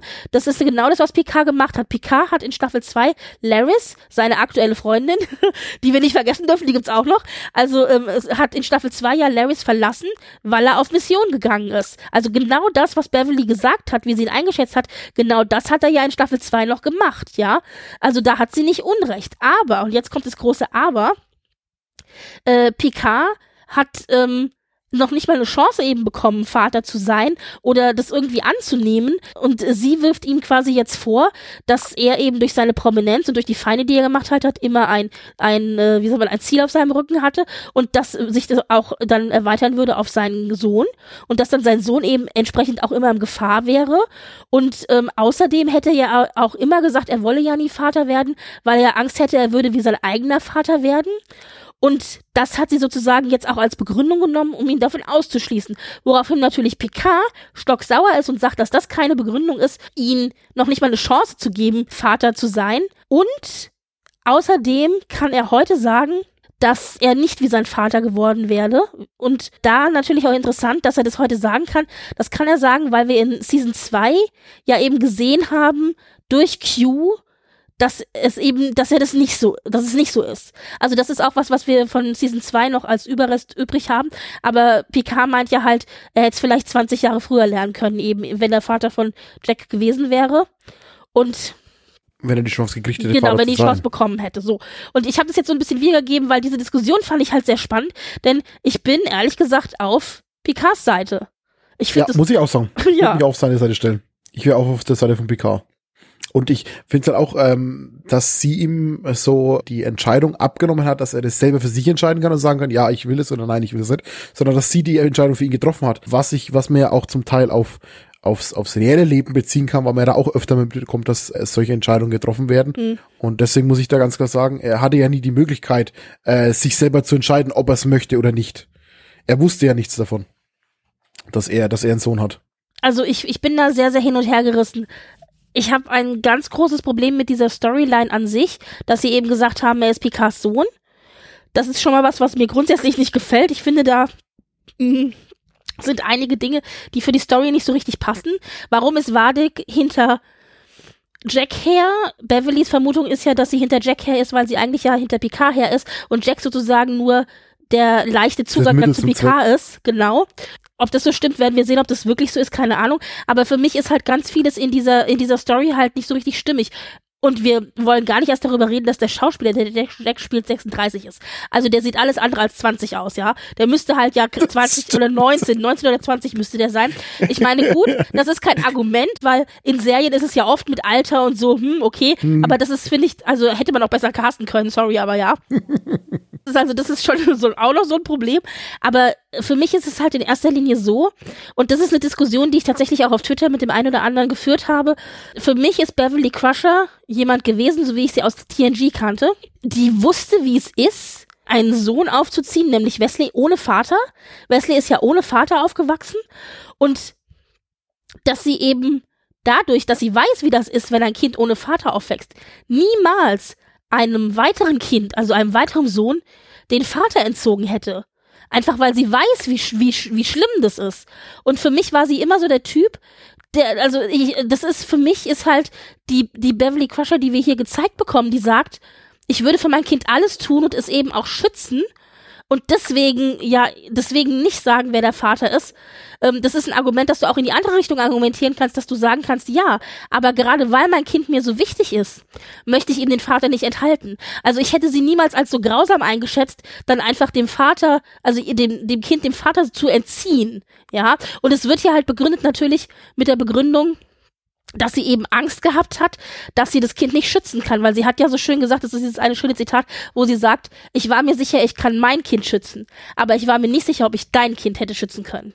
Ja, weil, weil eben da ja das Problem wieder war mit PK als, als Ziel von vielen Feinden. Und für mich passt es halt absolut gar nicht zum Charakter von Beverly Crusher, die halt wirklich alles getan hat, auch wenn man sie als Arzt zum Beispiel angeguckt hat.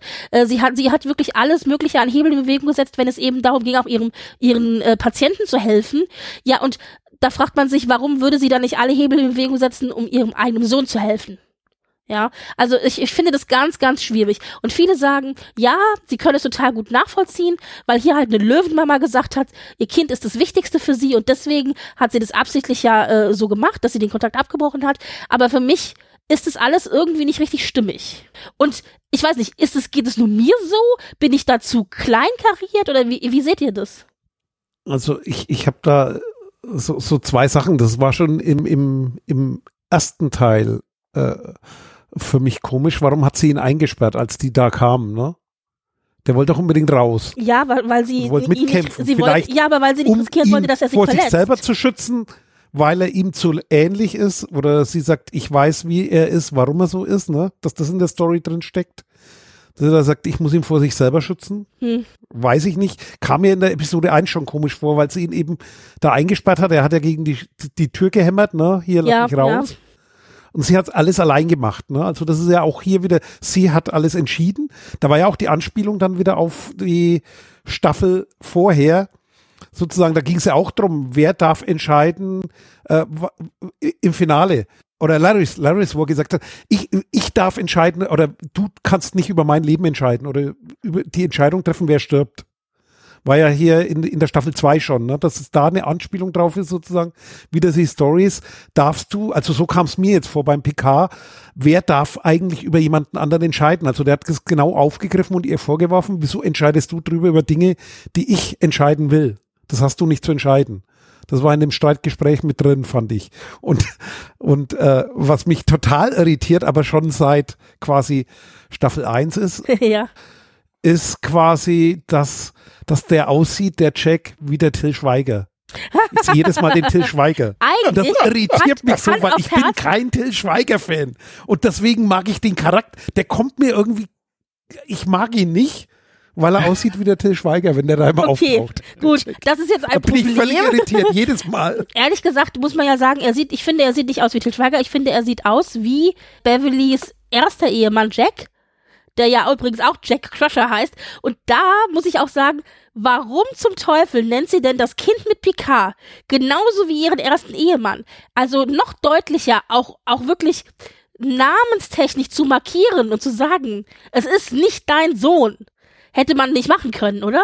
Ja. Also es ist ja schon krass Ja, eigentlich. Und, und aber auch auf der anderen Seite ist auch so ein Punkt, wo ich sage, bei der Story, dass ich weiß es nicht, ob das jetzt, ja, ob ich da äh, zu weit weg bin von Star Trek, ist äh, die Emotion von Picard, wie er feststellt, das ist Sohn und steht ihm dann das erste Mal gegenüber. Das ist doch auch nicht normal, oder? Die ist was? Wie die sich gegenüberstehen, Ja. das ist nicht normal. Der müsste auf den anders zugehen. Also das war irgendwie komplett befremdlich für mich. Diese Distanz und dieses, äh, ja, Doch, das, also ich sehe das fand ich schon. komisch. Ich, ich fand es jetzt nicht, weil, weil ich, also ich finde, da kann ich zwar, da, die, die Distanz zwischen den beiden kann ich insofern verstehen, als dass wir auf der einen Seite Picard haben, der ja auch in der Diskussion dann, Entschuldigung, in, in der Diskussion mit Riker dann ja auch sagt, es ist nicht zu reparieren. Es ist einfach eine verlorene Chance, die sich nicht reparieren lässt. Es ist ein großes Was wäre wenn? Was wäre gewesen, wenn ich hätte Vater sein können? Was wäre gewesen, wenn ich hätte äh, Ehemann sein können? Also was wäre wenn? Und die Chance ist vorbei und es kann man nicht reparieren. Und das ist also Picard, der quasi hoffnungslos da steht.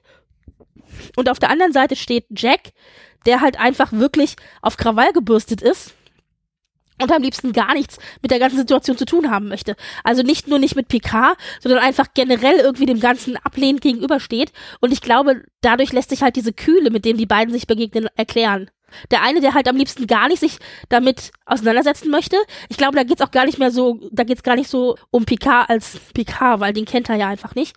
Sondern da geht's einfach darum, dass er keinen Bock hat, sich mit der Situation auseinanderzusetzen. Weil die einfach unangenehm ist und ja. Und dann haben wir halt Picard auf der anderen Seite, der halt wirklich einfach diese verpasste Chance sieht. Ja. Also da kann ich die Kühle zwischen den beiden verstehen. Und da kann ich auch ein bisschen, aber ich kann auch Riker verstehen, der ja versucht, da so ein bisschen zu kitten und sagt, zuerst erst zu Jack sagt, Mensch, versuch doch ein bisschen äh, annähern, dich an deinen Vater anzunähern. Also es ist ein guter Mann, ich kenne ihn schon lange. Und übrigens auch, ich musste sehr lachen, als er gesagt hat, ja, äh, Junge, ich habe dich, was hat er gesagt, 20 Jahre lang habe ich, hab ich zugeschaut, wie du da zusammengekocht worden bist. also On-Beziehung, Genau. Off-Beziehung, On-Beziehung, Off-Beziehung. Das fand ich auch sehr lustig. Und Riker redet Kennt ja dann auch eigentlich schon viel länger. ja, ja, genau. Und Riker redet ja dann aber auch nochmal mit Picard und sagt, Mensch, versuch doch aber da jetzt Anschluss zu finden, es ist dein Sohn. Und bei, aber Picards, Moti äh, Rikers Motivation ist ja eben, dass er sich in den Schuhen von Picard sieht und er würde ja alles tun, damit er nochmal Zeit mit seinem toten Sohn verbringen hätte können. Und ich glaube, das überträgt er halt auf Picard. Aber das ist halt einfach nicht die gleiche Situation wie die von Riker, weil Picard diesen Menschen, diesen Sohn, den er da hat, ja eigentlich gar nicht kennt. Ja. Und deswegen, also alles, alles sehr, sehr, sehr schwierig. Aber um zurückzukommen auf die, auf die Szene mit Beverly, also ich finde es, wie gesagt, für mich ist es nicht rund, für mich ergibt es nicht wirklich viel Sinn. Und für mich ist es wirklich, also für Beverly out of character, um jetzt ganz harsch das so zu sagen, aber ich kenne auch viele Fans, die sagen, Mensch, endlich wird hier mal eine Story behandelt, die ich mich seit 20 Jahren schon frage, ja, weil wir hatten ja dieses Trope von Picard hat einen Sohn und Picard hat einen Sohn mit Beverly, das hatten wir schon ein paar Mal, ja, und jetzt hat sich halt endlich einer getraut, das mal durchzuspielen und das auch mal richtig wirklich von Anfang bis Ende durchzuspielen und alle eben diese offenen, auch emotionalen Fragen abzuhandeln, die damit einhergehen mit dieser Story und ja, ähm, einige Fans haben gesagt, es ist im Grunde wie Fanfiction, die wir hier auf die Leinwand bekommen. Äh, und ein bisschen stimmt es auch. Also es sind halt klassische Tropes, die hier abgearbeitet werden in der Story. Aber es gibt auch viele, die daneben sagen, ja, endlich spielt's mal einer von A bis Z durch. Ja, dann ergibt es, dann ergibt es auch Sinn. Dann ergibt auch Beverlys Begründung Sinn. Ja. Ja, und vielleicht ist das halt äh, wieder dem geschuldet, dass das halt sehr kurz aufeinander alles ist. Ne? Das sind halt kurze Ausschnitte, weil du könntest, das, was du jetzt gerade erzählt hast, ne, daraus kannst du eine ganze Staffel machen. ja, das stimmt. Wahrscheinlich wäre die aber dann totlangweilig und würde jeder sagen, um Gottes Willen, wieso machen die aus so ein bisschen Zeug so viel? Aber aus genau dieser Beziehung kannst du komplett eine ganze Staffel aus dem Ja. Stück, was du jetzt gerade erzählt hast, äh, sozusagen. Und vielleicht ist das, was da irgendwo, wo du dann so hin und her gerissen bist, ne? Ja, ja. Und das dir viel zu kurz vorkommt, viel zu wenig angesprochen wird. Auf der anderen Seite aber viel zu viel Stoff in so eine kurze Szene reingepackt, Ja. ne? Aber du hast halt hier, ein und das ist aber auch das, warum wir hier diese ganzen immer wieder, ähm, äh, also hin und her springenden Szenen haben, weil es eben so viel emotionale Dinge zu bearbeiten gibt, ja. Du hast also einen Riker, der eben an seine Situation mit seinem toten Sohn denkt. Du hast einen Picard, der eben seinem Sohn nachtrauert, einem Was wäre wenn nachtrauert. Dann hast du die eigentliche Situation mit, mit, mit Picard und Jack, die irgendwie das nicht so richtig handeln können, miteinander überhaupt zu reden. Dann hast du die Diskussion mit, mit Beverly und Picard, die sich halt gegenseitig vorwerfen, warum. Und also, und du hast halt, und dann hast du ja, also ganz, ganz viel so emotionale Szenen. Und ich muss ja wirklich sagen, Hut ab vor den Schauspielern. Also Gates McFadden als Beverly Crusher und Patrick Stewart eben als, als Picard und Jonathan Frakes als Riker. Vor allen Dingen Jonathan Frakes als Riker finde ich auch hier ganz, ganz großartig. Die spielen die spielen so toll und die spielen sich auch gegenseitig hoch. Also die schaukeln sich auch gegenseitig hoch. Die Szene zwischen Picard und Crusher, also zwischen Gates McFadden und Patrick Stewart, die spielen einfach nur richtig, richtig großartig. Da ist auch nicht nur das, was sie sagen, wichtig, sondern ich finde auch die Blicke, die sie sich zuwerfen, auch die ganze Gestik und wie die miteinander umgehen. Also es ist wirklich richtig, richtig toll. Aber das Highlight ist tatsächlich Jonathan Frakes. Also mit dem steht und fällt diese Folge, finde ich persönlich. Ja, das stimmt. Ja, Und also ganz, mit er es Schiss Ja. und alles. ja, ja. Ja, ich habe jetzt sehr viel monologisiert, aber da sind so viele Dinge, die sind einfach so wichtig. Habt ihr noch irgendwas äh, zu sagen? Gerade auch was jetzt diese ganze Diskussion mit Picard ist eben jetzt der Vater und ja, überhaupt. Ja, ich, ich meine, das zeigt jetzt auch, warum es die, die, das ist jetzt sozusagen das Finale. Es geht aufs Finale zu hier. Das Dritte ist- Staffel, das letzte ist Folge Staffel. drei. Da Vater kommt noch- hat den Sohn jetzt Da kommen noch ein paar Folgen. und jetzt, jetzt muss man gucken, ja, jetzt kommen noch ein paar Folgen, aber im Prinzip, äh, ja, man will jetzt wissen, warum, warum jagen die ihn jetzt, aber ansonsten Vater-Sohn-Beziehung aufgeklärt, kannst du die Staffel beerdigen. so, so, Meinst du, das war der emotionale Höhepunkt schon? Wäre sehr früh. Hm, Weiß ich nicht. Nee, das nicht, aber das ist sozusagen, wenn sie dann durch ist, kann man das wahrscheinlich so als Kurzfassung sagen. Okay, in Staffel 3 Vielleicht. hat er seinen Sohn gefunden und Ja, dann gut. war das. Ja, naja, aber ähm, also um das Ganze, äh, diese Diskussion zu beenden, wie gesagt, Beverly weiß halt auch nicht wirklich, warum Vadik, hinter, Vadik hinterher ist. Sie sagt aber ganz klar, das ist ein Kriegsschiff. Das ist kein irgendwie Bounty Hunter oder so. Sondern das ist schon ein bisschen, da muss noch mehr dahinter stecken. Just mit diesem Stichwort kommen wir auch wieder zurück zu den Kampfhandlungen, denn Vadik hat die Titan gefunden. Alle fragen sich natürlich, warum. Also, wie kann sie die Titan finden, die sich ja so gut im Nebel versteckt hat? Und wie kriegen wir raus, dass sie die Titan gefunden hat? Wie gesagt, durchs Heckfenster, weil dann nämlich eine von den, von den, äh, von den, äh, also Wir die, die da abgestellt worden ist, die dann jetzt das Fenster gucken sollte, die hat es dann gesehen und sagt dann, Captain, äh, hier ist die Shrike, sowas nach dem Motto also es ist großartig. und dann haben wir ja eben aber hier auch die Szene, dass Shaw verletzt wird und auf die Krankenstation muss und dann ja wirklich das Kommando über die Titan an Riker übergibt und eben sagt, du hast uns in die Misere reingeritten, du holst uns jetzt bitte hier auch wieder raus. Rausholen. Ja. Ja. Und da fand ich ganz kurz spannend, dass er die Titan Riker übergeben hat und nicht Picard, weil Picard ist ja eigentlich der Rang höhere in dieser Situation und beide sind ja außer Dienst, also beide sind ja äh, quasi quasi nicht am Arbeiten. Rentner. Aber, genau, aber verständlicherweise dann auch wieder, Riker war ja eben vor Shaw der Captain der Titan. Und dann ist, glaube ich, auch verständlich, dass er die, die, den Posten halt an Riker übergeben hat, weil er eben natürlich das dann quasi dem alten Titan-Captain gegeben hat und der, der wird sich denken, der kennt die Titan wie seine Westentasche, weißt du? Dann ergibt es auch Sinn, dass er es halt an Riker gegeben hat. Ja, oder zwei Fliegen mit einer Klappe, dass er den Picard halt weniger mag.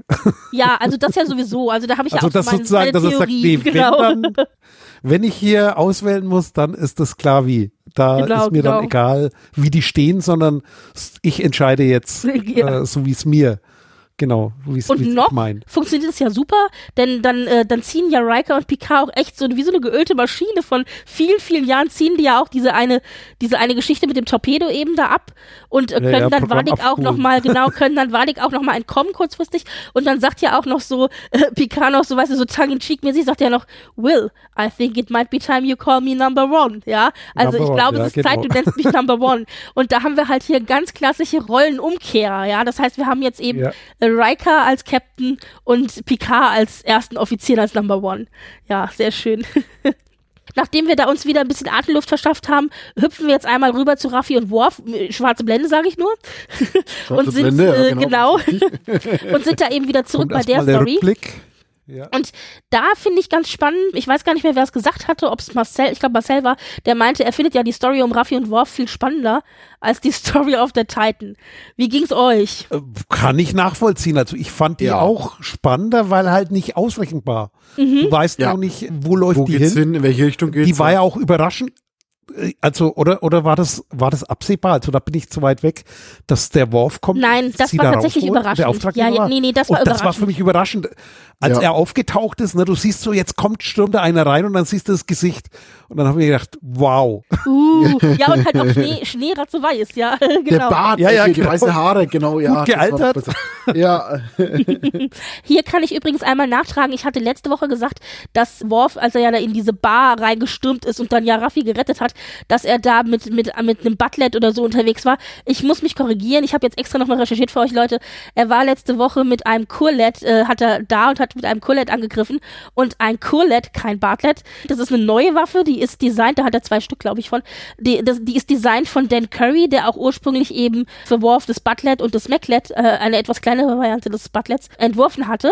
Und der hat eben jetzt für Picard ein, ein Collet äh, entworfen, mit dem dann jetzt äh, Worf da unterwegs ist. Und interessanterweise kriegen wir also nicht nur das Collet hier zu sehen, sondern in dieser Folge kriegen wir auch noch ein Diktak zu sehen. Ein klingonisches Kriegsmesser, das er kurz mal auf Raffi schmeißt, als die da aufwacht und sich die Pistole schnappt. Denn äh, damit fängt diese Szene an. Raffi wacht auf, also er hatte sie ja aus der Bar gerettet und irgendwie über die Schulter geschmissen. und jetzt wacht sie auf und hört, dass jemand im Hintergrund Musik hört. Und zwar äh, kann ich hier aufklären, Worf hört von Berlioz Le Troyens, die Trojaner. Da finde ich ganz schön, wir wissen ja, dass Worf eine Vorliebe für Opern hat, eigentlich klingonische Opern, aber ganz generell Opern. Da hat mir gut gefallen, dass wir das hier im Grunde dadurch nochmal so bestätigt bekommen und nochmal so dran erinnert wird, ja, Worf liebt Opern. ebenfalls interessant, es ist gleichzeitig ein Easter Egg, denn die gleiche Oper hat Picard am Anfang des Filmes First Contact gehört. Und drittens, Hey, das ist zu lang her, dass ich den gesehen habe, dass ich ja, das ich hätte das auch nicht erkannt, muss ich ganz ehrlich sagen, ja. Weil der aber- ist ja schon ganz lang her. ja. Aber drittens, und das übrigens, oh, oh, ich glaube 98, oder? First Contact, ja. War, Ich weiß es nicht war genau. vor 2000, ne? Ja. Hm. Aber interessanterweise vielleicht auch ein ganzes großes Foreshadowing, weil die Trojaner, ja, also ich meine, es geht ja um das trojanische Pferd, dass da eben im, also durch eine List äh, schmuggeln sich die Feinde in die Stadt ein und erobern diese dann, ja. Und ich meine, ist Ja. das nicht genau auch das, was wir in dieser Folge erzählt Das bekommen mit den. Formwandlern? Ja. Genau. Also im Auf Grunde kriegen Fall. wir durch die Musik, die wir hier hören, schon ein Foreshadowing auf die Gesamthandlung. Natürlich nur, wenn man erkennt, dass das die Oper die Trojaner sind. Das habe ich auch nicht erkannt, ja. Aber das finde ich so im Nachhinein, wenn man sich das so anguckt, einfach großartig. Und mit solchen Dingen spielen die immer. Und da muss man halt echt genau hinhören und genau hingucken und so. Ja, Da möchtest du im Team sein und sowas dir ausdenken und sagen, das bauen wir jetzt da noch ein. ja genau. genau. Also ich merke gerade, ich muss mehr auf die Musik hören anscheinend, weil Ja, das ist, das ist jetzt auch Zufall. Und die sind immer so Wahnsinn, kurz nur. Das sind ja immer nur ja, das sind so Schnipsel. im Hintergrund kurze Stücke, ne? Also Ja, aber Ja, das hätte ich jetzt aber- auch nicht erkannt, was es ist. Also muss ich auch Ja. zugeben. Ja, ja. ja, aber hier dann interessant, also Raffi wach, wacht ja dann auf und äh, erstens schon mal gut, da liegt der Phaser. Das heißt, so schlimm kann es nicht sein. Er hat ja ihren Phaser da liegen lassen. Ich glaube, äh, das hätte mich schon mal nervös gemacht, wenn ich keinen Phaser gehabt hätte. Und dann macht sie sich ja auf die Suche nach Worf und äh, der ist ja da irgendwie am Trainieren da irgendwie, so seine Trockenübung macht er ja da. zuerst dachte ich, tanzt der jetzt? Nein, ein Krieger tanzt doch nicht. Dann äh, zückt sie aber die Waffe und dann schmeißt er ja eben sein Dick-Zack, also dieses klingonische Kriegsmesser auf sie drauf, sozusagen. Und der entwaffnet sie dann auch. Übrigens ziemlich schnell auch. Und da habe ich mich noch gefragt, Moment, ist Raffi einfach noch nicht wieder richtig fit, weil sie eben gerade aufgewacht ist aus ihrer Ohnmacht? Oder ist Worf einfach so gut? Weil das war ja wie ein Kind Oder zu beides. entwaffnen. Ja, genau. nee, das war schon schnell, ja. Mhm. Das ist Ja, also die beiden zusammen funktionieren für mich so großartig, weil du hast hier halt echt, die sind sich einfach auch zu ähnlich.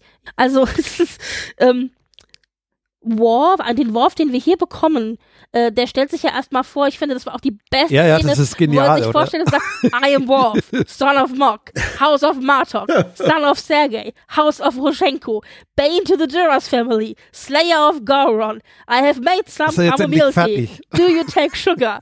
Möchtest du Zucker für deinen Kamillentee? Und ich so, Für deinen großartig, ey. Fast ich irgendwie so ein liebe. Adlicher oder so. Aber alleine mit dieser ganzen Vorstellung haben wir im Grunde die komplette Serie TNG und DS9 einmal abgehakt, oder? Also, also die gesamte Lebensgeschichte von, von Worf in A zu sagen. Ja, ganz, das ganz kannst du zusammenschneiden, alles Genau, genau, Star Trek in 60 Minutes. genau. Da Also gehört das dann wirklich, rein. Wirklich großartig. Und übrigens, ähm, aber das zeigt, finde ich, auch, so wie er sich vorstellt, und das merken wir später dann auch, dass Worf offensichtlich mit sich im Reinen ist. Also Worf war ja immer so eine Figur. Ja, da ist das sehr entspannt, ne? Ja, und steht hatte voll immer- drüber also und der denkt sich hier, was habt ihr euch so? Warum müsst ihr euch so aufregen, ihr doofen Menschen? Ja, weil aber Worf war auch immer eine Figur, der hatte auch lange Probleme mit verschiedenen Aspekten. Also zuerst Ja. hatte er ein Problem mit dem, mit dem klingonischen Aspekt, weil er eben nicht klingonisch genug war, er ist ja bei Menschen aufgewachsen. Und dann, als er sich dem klingonischen zugewandt hat, dann war es ihm peinlich, dass er bei Menschen aufgewachsen ist. Dann hatte er ein Problem mit dem menschlichen Aspekt. Und man hat immer so das Gefühl gehabt, dass er nie so richtig wusste, ähm, wo er, was er ist. Wohin und, gehört oder und, was er und ist. ja, und auch was er Priorität geben soll. Und lange war das die klingonische Seite und dann hat er aber die menschliche mehr oder minder verleugnet. Und das war also alles immer sehr, sehr schwierig. Und jetzt habe ich das Gefühl, jetzt wie ich ihn hier so sehe, dass er jetzt mit sich irgendwie im Reinen ist. Und ich finde, das bekräftigt sich auch dadurch, dass er ja in seiner Vorstellung sagt, dass er ähm, zum Haus von Roschenko gehört, was ja seine eben seine Ziehfamilie oder seine Adoptivfamilie auf der Erde ist. Ja, also dass er das für sich so angenommen hat und auch so präsentiert. Also das Ja, äh, ist hat mir sehr Buddha. gut gefallen. Jetzt Ja. Er, er schwebt da über den Dingen, wie der Dalai Lama, so ungefähr, kommt er dir da vor in der Szene. Das ist, ja, der steht da voll drüber und denk, denkst du, hey, äh, sei doch nicht so hektisch und Mhm. mach mal langsam und ich hab dich doch vor, nur davor beschützt und so weiter, ne, wie er das dann erklärt. Und das ist, das finde ich, es äh, zeigt sich aber auch dann, also Ruffy ist ja dann so ein bisschen auch sauer und äh, als sie dann später mit dem, äh, als sie dann, als sie dieses Verhör haben und so weiter, und dann sagt er ja auch zwischendrin, ich war auch mal so wie Ruffy, also auch so wütend auf alles und auf jeden. Und äh, er sagt ja jetzt auch dann zu Ruffy, ähm, ich habe gelernt, äh, kürzlich erst, dass man sowohl Ruhe als auch Wut und Feuer sozusagen ähm, mit, Genau. mit dem gleich, also gleich angehen muss. Dass man sozusagen das eine braucht und das andere braucht. Ja. Das heißt, das hat, da hat er für sich eine Ausgewogenheit gefunden. Und Ruffy ist noch sozusagen einen Schritt hinter seiner Entwicklung. Also ich glaube, die macht im Grunde die gleiche Entwicklung wie, wie Worf durch, nur ist sie noch nicht so weit. ja. Und die beiden, da haben, also die haben sich gesucht und gefunden, ohne Scheiß, ey. Also schön auch die Diskussion, Worf so zu ihr, also sie so zu Worf, äh, Worf so zu ihr, ich glaube, da kommt noch mehr. Und sie so, das habe ich dir doch gesagt. Warum hast du mir denn dann gesagt, ich soll nicht, warum hast du mir denn dann gesagt, ich soll nicht weiter forschen? Und da hat, dann sagt er so, Genau. weil ich gedacht habe, du bringst dich vielleicht versehentlich dabei um. Und sie guckt ihn nur so an und er so, hatte ich nicht recht? Das war so großartig, die beiden sind so schön. Und aber auch, auch ein Worf, der aber in ihr eben erkennt, dass er eine Kriegerin vor sich hat, der eben auch zu ihr sagt, du hast das Herz einer Kriegerin und den Instinkt ganz, ganz toll, ja. Also, dass er sie dann aber auch annimmt und nicht irgendwie wegschickt, damit hätte ich jetzt ge eher gerechnet, dass er sagt, okay, für dich ist jetzt hier Schluss, du gehst jetzt irgendwo hin und ich kümmere mich um den Rest. Nein, sondern dass er zu ihr sagt, nein, komm an Bord, wir sind ein Team Wir ziehen das und durch. wir ziehen es jetzt gemeinsam durch und versuchen beide eben dahinter zu kommen, was es jetzt eigentlich mit der ganzen Geschichte auf sich hat. Genau. Ja. Das hat mir sehr, sehr, sehr gut gefallen. Also ich liebe die beiden einfach. Die sind sich, wie gesagt, viel zu ähnlich. das war ein kurzes Zwischenspiel mit Worf und Ruffy. Wir sind schon wieder zurück auf der Titan. Wie gesagt, es wird immer hin und her gesprungen. Und äh, der Konflikt zwischen Riker und Picard spitzt sich jetzt ein bisschen zu. Also eben hatten wir noch das Gefühl, es funktioniert alles super, wo Picard noch meinte, nenn mich Number One, ja. Aber jetzt sehen wir, Während Vadik also die, die Titan immer wieder findet und die sich fragen, wie das denn sein kann, dass sie immer wieder gefunden werden, obwohl sie ja immer tiefer in den Nebel reinfliegen und immer mehr versuchen, sich zu verstecken, haben wir jetzt zwei grundsätzliche Vorgehensweisen, die hier gegeneinander stehen. Wir haben Riker, der eben sagt, ich will, ich versuche diese Crew hier heil nach Hause zu bringen.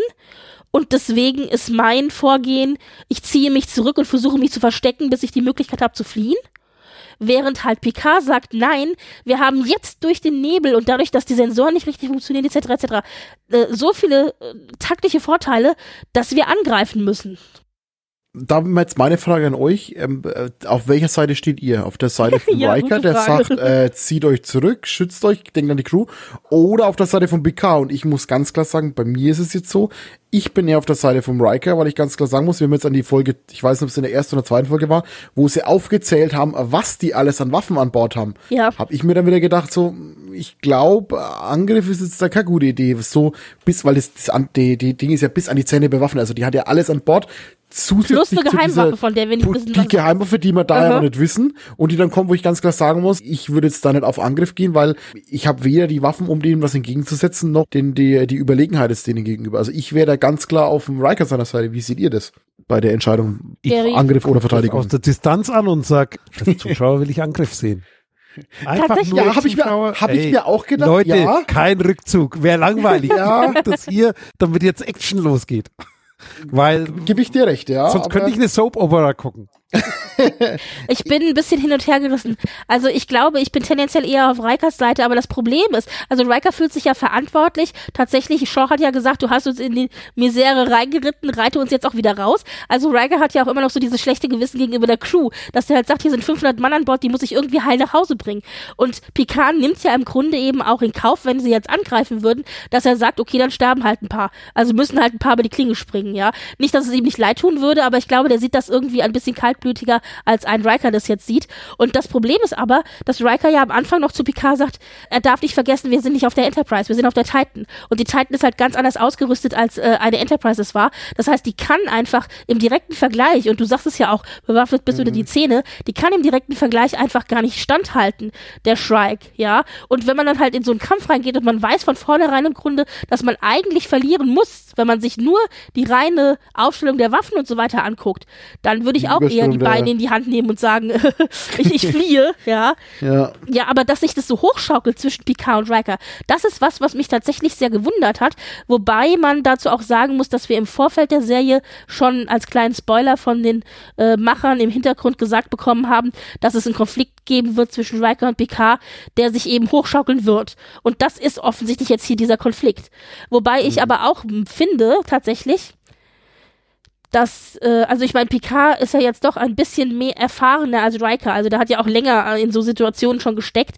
Und ich weiß halt nicht, äh, wie viel da der Instinkt auch eine Rolle spielt, weißt du? Also der hat ja Picard oft genug geholfen, heil auch wieder heimzukommen.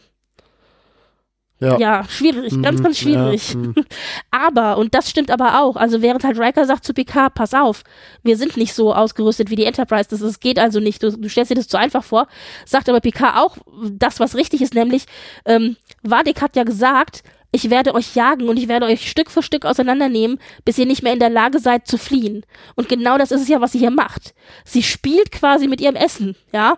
Es ist halt, es ist halt wie so eine Katze, ja, oder so. Ja. Also es Oder ist die halt, Spinne. ja, oder eine Spinne oder was. Also man sieht es halt deutlich. Im Netz eingewickelt. Genau, genau. Und das ist auch das, was Äh. Picard sagt. Er sagt, siehst du nicht, was sie macht? Sie spielt mit uns. Sie versucht uns taktisch an eine Stelle zu bringen, wo sie uns so lahmlegen kann. Ähm, sie hat ja auch, das ist ja auch dieses, machen. genau, das ist ja auch Immer dieses Bild Stück von der Käse. Shrike eben, das sie ja beschrieben hat, bis es halt nicht mehr geht. Und ich glaube, da hat halt Picard einfach den besseren Blick auf die Situation. Also es ist wirklich, ich finde es echt schwierig, mich da zu entscheiden.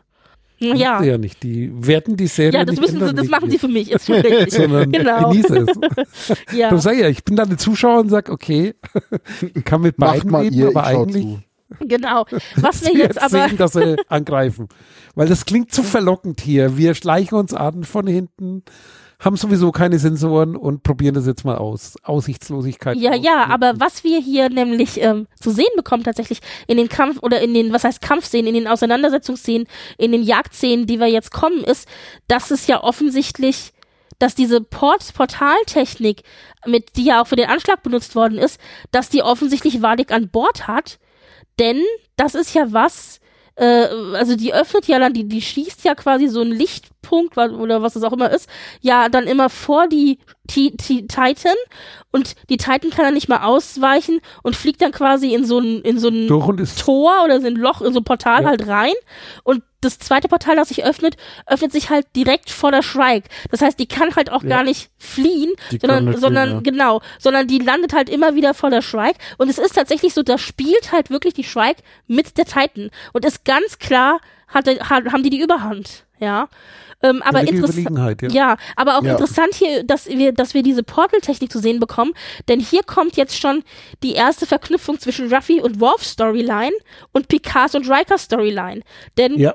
Denn plötzlich ist hier diese Portal-Technik und man denkt sich, ah, okay, Moment, wie ist die jetzt bei Walik gelandet? Ja.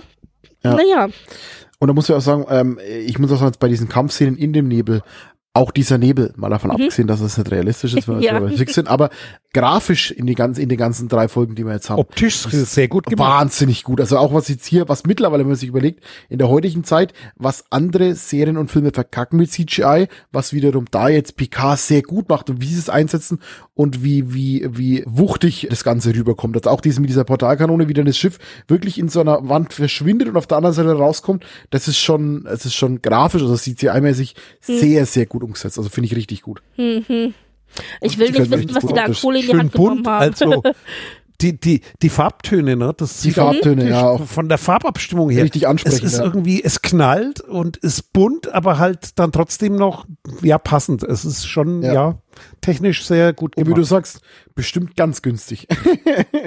ja, genau. Da haben sie Geld äh, ausgegeben an der Stelle. Aber Ja. mit Sicherheit, ja. Aber ich meine, es soll ja das, der letzte große Schwan, äh, wie sagt man, Swan Song, also der letzte große Abschied der TNG Crew sein. Ja. Ich glaube, dafür hat man sich das dann, äh, genau, hat man sich das gegönnt.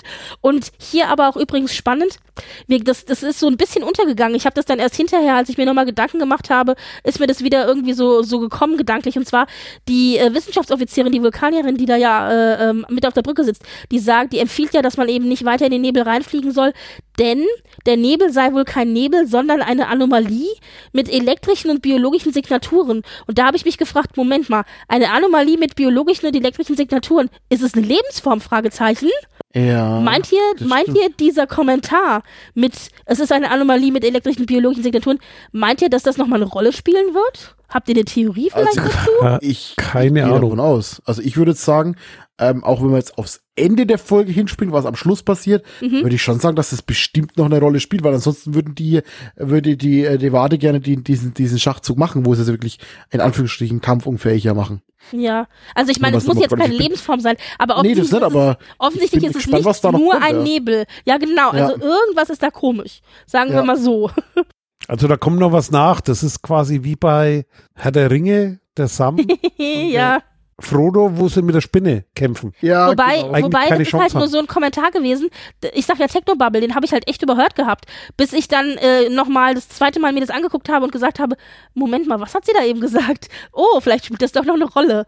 Ja, Aber haben die es sogar zweimal gebracht, diese Szene, dass die das erklärt hat? ja ich glaube, Ich, mir am kommt so Anfang, vor, dass sie es genau Sie das hat am mehrfach gesagt, hat ja, ja, und dann genau. nochmal. Und ich Ja. denke, das haben sie deswegen gemacht, dass man wirklich auch als Zuschauer mitbekommt, okay, das hat wirklich noch Irgendwas einen Grund. ist da, Oder ja, das, ja. Das, das ist noch irgendwas Wichtiges, was wir noch Ja. Brauchen für die Zukunft. also sie haben mehrfach die Diskussion, was sie denn jetzt machen sollen, ob sie mehrfach in den, also, weil äh, Picard wird ja am liebsten einfach durch den Nebel komplett durchfliegen und da sagt sie, das empfiehlt sie halt nicht und diese Diskussion haben sie mehrfach und im Zuge dessen sagt sie halt auch mehrfach, ja, es ist also eine Anomalie irgendwie so, genau. Ja. Also kein Nebel, da ist was im Zentrum. Ne? Ja. Wobei Genau. ich mich ja frage, ich wollte nämlich gerade fragen, also ich, das ist der Unterschied, weil ich wollte nämlich fragen, was ist denn der Unterschied zwischen einer Anomalie und einem Nebel?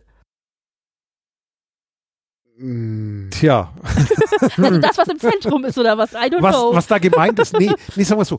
Ich, ich würde es jetzt interpretieren da als, es ist eigentlich kein Nebel, ja. Ja, also genau richtig. Ja, genau. Dass da Wir- die wir Aussage sehen, eher ist, was wir- ist kein Nebel. Was wir meinen, wir, was wir meinen, was wir vor uns haben, ist nicht das, was wir vor uns haben. Ja, genau. Das soll da ausgedrückt werden, denke ich. Weil, weil deswegen sagt er auch, der PK fliegt durch, weil man bei Nebel ja vermutet, ja, Nebel ist irgendwie, wie, wie es, wenn man jetzt eh draußen in der Natur ist, dass man einfach durchgehen kann und danach Ja. ist es vorbei. Und das kann man ja laut dem äh, Ding, äh, kann man das ja irgendwie Ja, nicht ja, machen, weil da genau. eben irgendwas im Zentrum ist, was dich ja, daran hindern wird. Irgendein Gravitations, auf jeden Fall. gibt, Ja. ne? Ein Gravitations Ja. äh, äh, An Anziehungsdings in der Mitte irgendwie, ja genau, Genau. okay. Okay, Schwarzes Loch. ja, man weiß Wie in der es nicht, Galaxie. irgendwas. Genau. Äh, genau.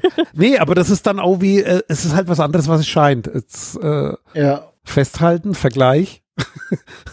Star Wars. Hm. Wir werden sehen, was es, hoffentlich werden wir bald wo sehen, sie durch was die. Meteoriten durchfliegen und dann hier gelandet sind. Oh, das ist gar kein Meteorit. Ja, hm. Wo sie mit, glaube mit dem Falken dann drin sind, ne? Und dann ist es Ich plötzlich glaube ein nicht, dass es Lebewesen das gleiche sein wird bei, bei Star Trek. Aber Nee, das, da, ja, äh, das wäre natürlich spannend. Dann siehst du hier irgendwo Reste vom Millennium Falken. also während Riker und Picard sich, während Riker und Picard sich dann eben streiten darüber, wie sie jetzt eigentlich vorgehen sollen, versuchen in der Zwischenzeit Seven und Jack äh, zu klären, wie denn jetzt eigentlich Vadik dauernd die Titan wieder finden kann, weil das ja auch, also irgendwas muss ja verraten, wo die Titan gerade ist. Und Jack kommt auf die äh, Idee, als er die, als, als er halt auf der Krankenstation kurz mit Shaw spricht, der sich ja fragt, wie kann sie uns finden, wie kann sie uns finden? Und dann kommt er eben auf die Idee, okay, irgendwas muss ja hier dann wahrscheinlich vielleicht abgegeben werden vom Schiff. Uhr. Da fand ich die Blutspur so gut gemacht, dass sie die dann nochmal, dass sie dir vorher gezeigt haben, wie es auf die Wie er Krankenstation dann lang zeigt, ja. Ja. Genau, und dann auch, wie er wieder der, der Spur hinterher schaut. Und das fand ich gut gemacht. Ja, ja, das war echt, das war super. Und er kommt dann eben und er will will ja dann kurz auf die Brücke und dann steht ja auch da dieser Sicherheitsoffizier und sagt ja, äh, geh wieder weg, so weißt du so. Äh. Und ich habe da halt wieder mal gestanden und mich gefragt, Leute, warum, lieber Jack, benutzt du nicht die Com, um dich mit der Brücke in Verbindung zu setzen? Das kannst du doch auch Ganz während einfach. eines roten Alarms, oder nicht? Wäre so einfach. Genau, ganz einfach. Das ist, das Plot muss eigentlich so sein und das wird immer Ja. gemacht, um Spannung zu Ja. halten. Ja. Das ist immer das Naheliegendste. Warum, warum gehst du, wenn du keinen Ausweg mehr findest, ausgerechnet in den Keller? Oder aber, Genau, wo es auch keine niemals in den mehr Keller. gibt, ne? ja, Das genau, ist, das ist, oder auch niemals das ist immer dieser Wahnsinn, da werde ich auch wahnsinnig, weil ich habe mir das auch gedacht, das ist das, was mich dann immer ärgert, ne? Das ist, Geh wollen doch die mich jetzt rein. einfach nur stressen und ärgern? Aber was man nicht weiß, ist, das habe ich mich halt gefragt, aber das weiß ich eben nicht. Das kann man bestimmt in irgendeinem Handbuch nachlesen, aber so tief in der Lore bin ich dann nicht drinne. Äh, vielleicht ist während eines roten Alarms ja alle Kommunikation zur Brücke von nicht essentiellen Kommunikationsboards irgendwie Also äh, Unterbunden oder was oder aus. ja, also für andere. Leute sozusagen, Also weil die das ist sprechen nur ja auch noch, mit den das anderen. ist nur ne? noch, ja, aber das ist nur noch die können, die quasi so ein Kommen an der Brust haben, also die zur Brückencrew gehören Genau. oder zur Schiffscrew oder so, dass weißt du? noch Dass man also nicht an irgendeine Inner Circle. Komm in der Wand gehen kann und dann irgendwie, hallo, ich wollte mal fragen oder so, weißt du, so halt. Also, aber das weiß ich halt nicht. Das wäre jetzt eine Vermutung, aber das sind natürlich alles Spekulationen, ja. Es war nur Ja, und so, warum hat er den nicht umgehauen? Sonst haut er naja gut. Ja, genau. diese Wut, Ich- ich hätte eigentlich glaube, der war ihm, der war ihm zu, ich glaube, der war ihm zu massig. Der andere, der als Wache vor Sevens Tür stand, der war nicht ganz so massiv, den konnte man auch schnell mal umhauen. Denn äh, das ist jetzt das nächste, was passiert. Der läuft nämlich zu Seven und sagt, ich habe eine Idee, woran es liegen könnte.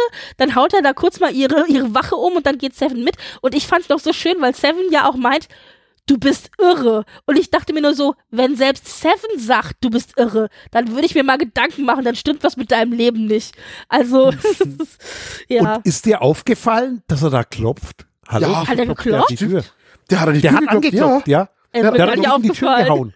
Ja, wirklich. Da wo ich mir gedacht habe, was soll das jetzt? ich glaube, der ist einfach Äh, zu die ungeduldig, klopfen oder? bei den Türen? Nein, Bitte? natürlich nicht. Du hast jetzt ping, ping, ping.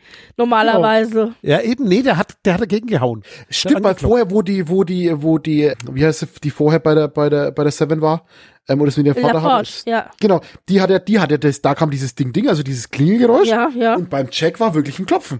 Ich Da hat- glaube der aber, Jack gehauen einfach. gegen die Tür. Ich wollte gerade sagen, ich glaube, das sollte einfach gezeigt werden, dass er so ungeduldig ist, weil der will ja diese Dass Theorie ist, ja. loswerden. Genau. Ja. Ja. das ist ja ein Ding. Stimmt. Ach, das ist mir gar nicht aufgefallen. Nochmal nachgucken. Die beiden machen sich dann aber jetzt Vor der Folge ist nach der Folge. Genau. Die machen sich jetzt eben aber auf den Weg und stellen dann eben fest, dass es ein Veterium-Leck gibt. Veterium ist eine Substanz, die wir aus der Folge Voyager 220 Investigations schon kennen, die mit dem Warp, die mit Warpspulen und Warpkernen und so zu tun hat. Das ist aber wohl eine Substanz, wenn die halt austritt aus dem Schiff, die kann man halt problemlos eben erspüren. Und offensichtlich gibt es also einen Verräter an Bord, die das Schiff so sabotiert hat, dass sie eben Veterium aus, äh, wie sagt man, ausstrahlen und dass das Schiff das aber nicht lesen kann, dass es so ist. Und jetzt versuchen sie das eben zu beheben, wobei Jack sich äh, fast auch noch selber dabei umbringt. Aber vorher treffen sie auf Ensign Foster und das ist der Typ, und ich war mir ja damals nicht ganz sicher, aber ich hatte ihn dann doch richtig erkannt, den wir auch schon im Restaurant gesehen hatten. Also der Picard und Riker beobachtet hatte. Ach Gott, der da Das der, ist äh, der am gleiche Typ. ne? An der? Bar saß. Ja, der an der Ja. Bar saß, genau. und, den, und als okay. dann nämlich Müsste Picard auf die sein, ja. Titan gekommen ist, da laufen die doch durch so ein Spalier. Und dann sagt der, und dann, dann, dann ähm, sagt doch Picard, steht doch dann vor, bleibt dann vor Foster stehen, sagt irgendwie, also dass der seine, seine Uniform und so ein bisschen zurechtrücken soll, dann rückt er die zurecht, dann geht er weiter. Und ich habe damals noch zu Elle gesagt, Elle, ich glaube, das war der gleiche Typ wie aus der Bar. Und da waren wir uns aber nicht sicher, weil ihr wisst ja selber, also ein weißer junger Mann sieht aus wie ein anderer weißer junger Mann, weißt du, die sahen sich alle irgendwie ähnlich. Und da habe ich noch gesagt, ich glaube, das war der gleiche. Und sie so, echt, glaube ich nicht. Und dann haben wir es auch wieder abgetan. Und jetzt aber, nachdem wir Ensign Foster nochmal gesehen haben, kann ich bestätigen, ja, das ist der gleiche gewesen. Also Ja. es war der gleiche Schauspieler. Naja, auf jeden Fall begegnen wir hier eben ähm, Ensign Foster und Ensign Foster und es stellt sich raus, als Jack ihn schlägt, dass er so ein so ein Rippel im Gesicht plötzlich kriegt. Und wenn du Star Trek nicht so kennst, weißt du nicht, was los ist. Aber wenn du DS9 gesehen hast, sitzt du da und sagst, oh mein Gott, Formwandler, Changelings, oh mein Gott. Also es war so wirklich so ein äh. Und äh, genau das ist es. Und da noch ganz spannend, wenn wir uns vielleicht auch erinnern, Jack sagt gleich ganz am Anfang, als Picard Riker auf die, auf die, Ja, auf genau. die Helios kommt, sagt ja Jack, dass sie, dass die Verfolger, die sie verfolgen, immer wieder andere Gesichter haben. Und in dem Moment hätte es mir schon, ich muss ehrlich sagen, hätte es mir wie Schuppen von den Augen fallen müssen, weil ich meine, wer Natürlich. ändert seine Gesichter? Die Formwandler. Aber ich muss euch ganz ehrlich sagen, ich war zu doof, ich habe nicht dran gedacht. Ich habe einige Fans um mich drum herum, die gesagt haben, ja, da war mir schon klar, es geht durch die Changelings. Und ich so, ja, mir nicht. das erklärt es aber auch, ja. Das heißt, äh, vielleicht waren ja sogar die Fenris Ranger und die Klingonen, denen wir da begegnet sind, weißt du, diese, als er die da bestochen hat, Dieselben, ja. vielleicht waren das auch schon Formwandler. Ja. Also ganz, ganz großartig. Auf jeden Fall, oh, die Formwandler sind jetzt hier da. Und da haben wir natürlich ganz deutliche Anknüpfungen an DS9, denn da waren ja die Formwandler, also das Dominion eben, ja eben die, der große, böse B Big Bad sozusagen. Der Dominion-Krieg war ja auch eben was, was das Star Trek-Universum ja erschüttert hat, wo viele Fans auch diskutiert haben, finden sie es gut oder finden sie es nicht gut. Hier ist mir eingefallen, dass auch hier die Bezeichnung Next Generation, so hieß ja die letzte Folge, die hieß ja, die erste Folge, die hieß ja The Next Generation, dass das hier nochmal nochmal äh, ähm, noch vielleicht angewendet werden kann, weil es eine zusätzliche Dimension bekommt. Denn die Changelings sind ja sozusagen die Bösewichte der Serie, die nach TNG kam. Das heißt, sie sind sozusagen die, die nächste Generation Bösewichte, wenn wir sie im Vergleich zu TNG angucken. Und hier haben wir halt jetzt TNG Crew versus DS9 Bösewichte. Also auch ein Generationenübergriff sozusagen. Ja, also vielleicht Und ist es zu viel, Vater-Sohn-Konflikt. Nur zu viel- Generation, Generation. Genau. Vielleicht ist es jetzt überinterpretiert, aber das ist mir jetzt noch so eingefallen, als ich das, äh, als ich das gesehen hatte. Also ich bin, ich bin platt. Die Changelings, oh mein Gott. Ich weiß jetzt gar nicht, also auch ihr habt ja DS9 nur sporadisch gesehen. Wie war denn diese Enthüllung für euch? Da ich DS9 nicht gesehen habe, sehr verwunderlich. Weil ich kann es halt noch vorher noch nicht. Okay, Also für mich war es so, okay, neuer Gegner. okay. Gut, Da also wir fehlt haben halt natürlich eine Background lange, lange, einfach, ne? lange Story, Ja, ja. lange Geschichte in Star Trek, okay. Gut. Aber das finde ich auch total spannend, mal zu hören, wie das für Leute ist, die eben diese ganze Vorgeschichte nicht haben. Ja. Also die ja. das jetzt am, als erstes einfach sehen. Okay. Für mich war es alles okay. Das muss bestimmt ein krasser Bösewicht sein, weil die so reagiert haben. Sowas bei mir jetzt dann. Bei mir war die erste Assoziation, Formwandler gibt es auch bei Harry Potter. okay, gut. Also Ähm, ist jetzt nichts überraschend, sind fies. Sind Also dann war ja dieser Oh ja, mein fucking Gott-Moment, dann hatte nur ich kann man die enttarnen, war die Frage. Ne? Okay. Also es wird übel, weil äh, du weißt es halt nicht, wer ist es und wie lang schon Ja. und bist wieder beim trojanischen Pferd. Also später kriegen wir ja ein bisschen, also für die Leute, die sich eben nicht, äh, die, die es dann zum Beispiel nicht gesehen haben, kriegen wir ja ein bisschen Kontext durch Worf dann noch erzählt, ja. Also im Grunde ist es jetzt aber erstmal so, sie stellen eben fest, es ist ein Changeling an Bord. Sie stellen fest, es gibt dieses Veterium-Leck, das sie ja beheben können. Aber die Brücke weiß noch nichts, ne? Nein, aber sie Moment. versuchen das, sie können aber dieses Leck ja zumindest stopfen, wobei sich ja Jack im Grunde fast selber vergiftet, also natürlich dadurch auch, dass äh, Foster versucht zu fliehen. Dadurch entstehen jetzt eben diese 17 Sekunden Picard-Fahrt, weil Foster flieht, dabei wird Jack durch Veterium vergiftet und kippt halt um. Seven kann ihn da aber noch irgendwie retten und auf die Krankenstation bringen, aber er ist quasi zwischendrin schon mal tot. Beverly versucht ihn dann halt zu reanimieren und äh, Picard bekommt Bescheid, dass sein Sohn eben auf der Krankenstation liegt und es nicht gut aussieht. Und da hat er eben seine 17 Sekunden Fahrt zur Krankenstation, während dann eben Beverly dabei ist, ihren Sohn zu reanimieren, was ja dann Gott sei Dank auch glückt. Aber, um es natürlich extra spannend zu machen, wechseln wir auch hier wieder die Szenerie. Denn während also Picard seine 17 Sekunden da langfährt, haben wir unsere schöne schwarze Überblende hin zu Raffi zurück und zu Worf. Denn hier bekommen wir jetzt den Kontext, der uns gefehlt hat, für die Changelings. Raffi Ja. und Worf haben Titus Rika ähm, gefangen genommen, also gejagt und gefangen genommen, denn das war derjenige, den sie ausfindig gemacht hatten, der wohl eben äh, für den Plot verantwortlich ist. Und als sie ihn dann Verhören. Verhören. Ja, genau. stellen sie eben fest, dass er ein Formwandler ist und dass er es auch war, der diese Portaltechnik eben aus dem Daystream-Institut geklaut hat. Hier übrigens ein kleiner Funfact, der Schauspieler, der Titus Riken spielt, der heißt Thomas Decker, der hat früher schon mal in Star Trek mitgespielt und zwar in Star Trek Generations, also auch schon ein ganzes Stück her. Da war er noch ein Kind und da hat er Picards Sohn gespielt im Nexus. Also auch ein sehr, sehr schönes Easter Egg, gerade auch, wenn wir wissen, dass ja diese ganze Folge hier auch um Vater-Sohn-Beziehungen geht. Aber um zurückzukommen, es stellt sich dann raus nach, der, Inter äh, nach, der, nach dem Verhör und nachdem eben der Changeling erst, erst sich also wieder zurückverwandelt hat in seine flüssige äh, Variante. Das ist also der Naturzustand. Der Changeling ist diese flüssige Variante. Und dann haben aber Worf hat ihn ja dann noch mit dem Phaser angeschossen und äh, aufgelöst. Also das heißt, Titus Riker ist tot. was sie aber rausbekommen haben ist, und was sie eben auch schon wissen, ist folgendes. Also Worf sagt, er hat einen guten Freund gehabt bei den Changelings, bei den Formwandlern. Und jeder, der DS9 gesehen hat, weiß, ja, das ist Odo. Also das ist ein bekannter Formwandler, eine bekannte Hauptfigur mit kleinem Gedenken an den verstorbenen René Auberjonois, der Odo eben viele Jahre gespielt hat, der Worf darüber informiert hat, dass nach dem Ende des Dominion-Krieges, den die Formwandler verloren haben, sich eine Gruppe, eine terroristische Splittergruppe gebildet hat von Formwandlern, die sich von dem großen Link, so heißt der, also das- das ist, wo die alle zusammen in einem Hive-Mind unterwegs sind, die sich vom großen Link abgesplittert haben. Und hier kriegen wir jetzt raus durch eben Titus Riker, dass es wohl unter der Führung von Vardek ist, diese Splittergruppe. Und dass diese Splittergruppe eben diese Portaltechnik geklaut hat. Das erklärt jetzt auch, warum Vardeks Schiff diese Portaltechnik hatte, weil sie ja da eben mit dieser Gruppe irgendwie unter einer Decke steckt. Worf erklärt dann halt, ähm, dass die Föderation wusste, dass es diese Splittergruppe gibt aber dass sie sie nicht, dass sie sie nicht öffentlich anerkennen kann oder öffentlich benennen kann, weil sie damit äh, sie öffentlich akzeptieren würde und damit wahrscheinlich einen zweiten Dominionkrieg auslösen würden. Und deswegen hat sie das quasi verleugnet. Deswegen läuft es auch alles über die Spionenkanäle, also da, wo jetzt ja Worf und auch eben Ruffy unterwegs sind. Also alles über so Backkanäle ja.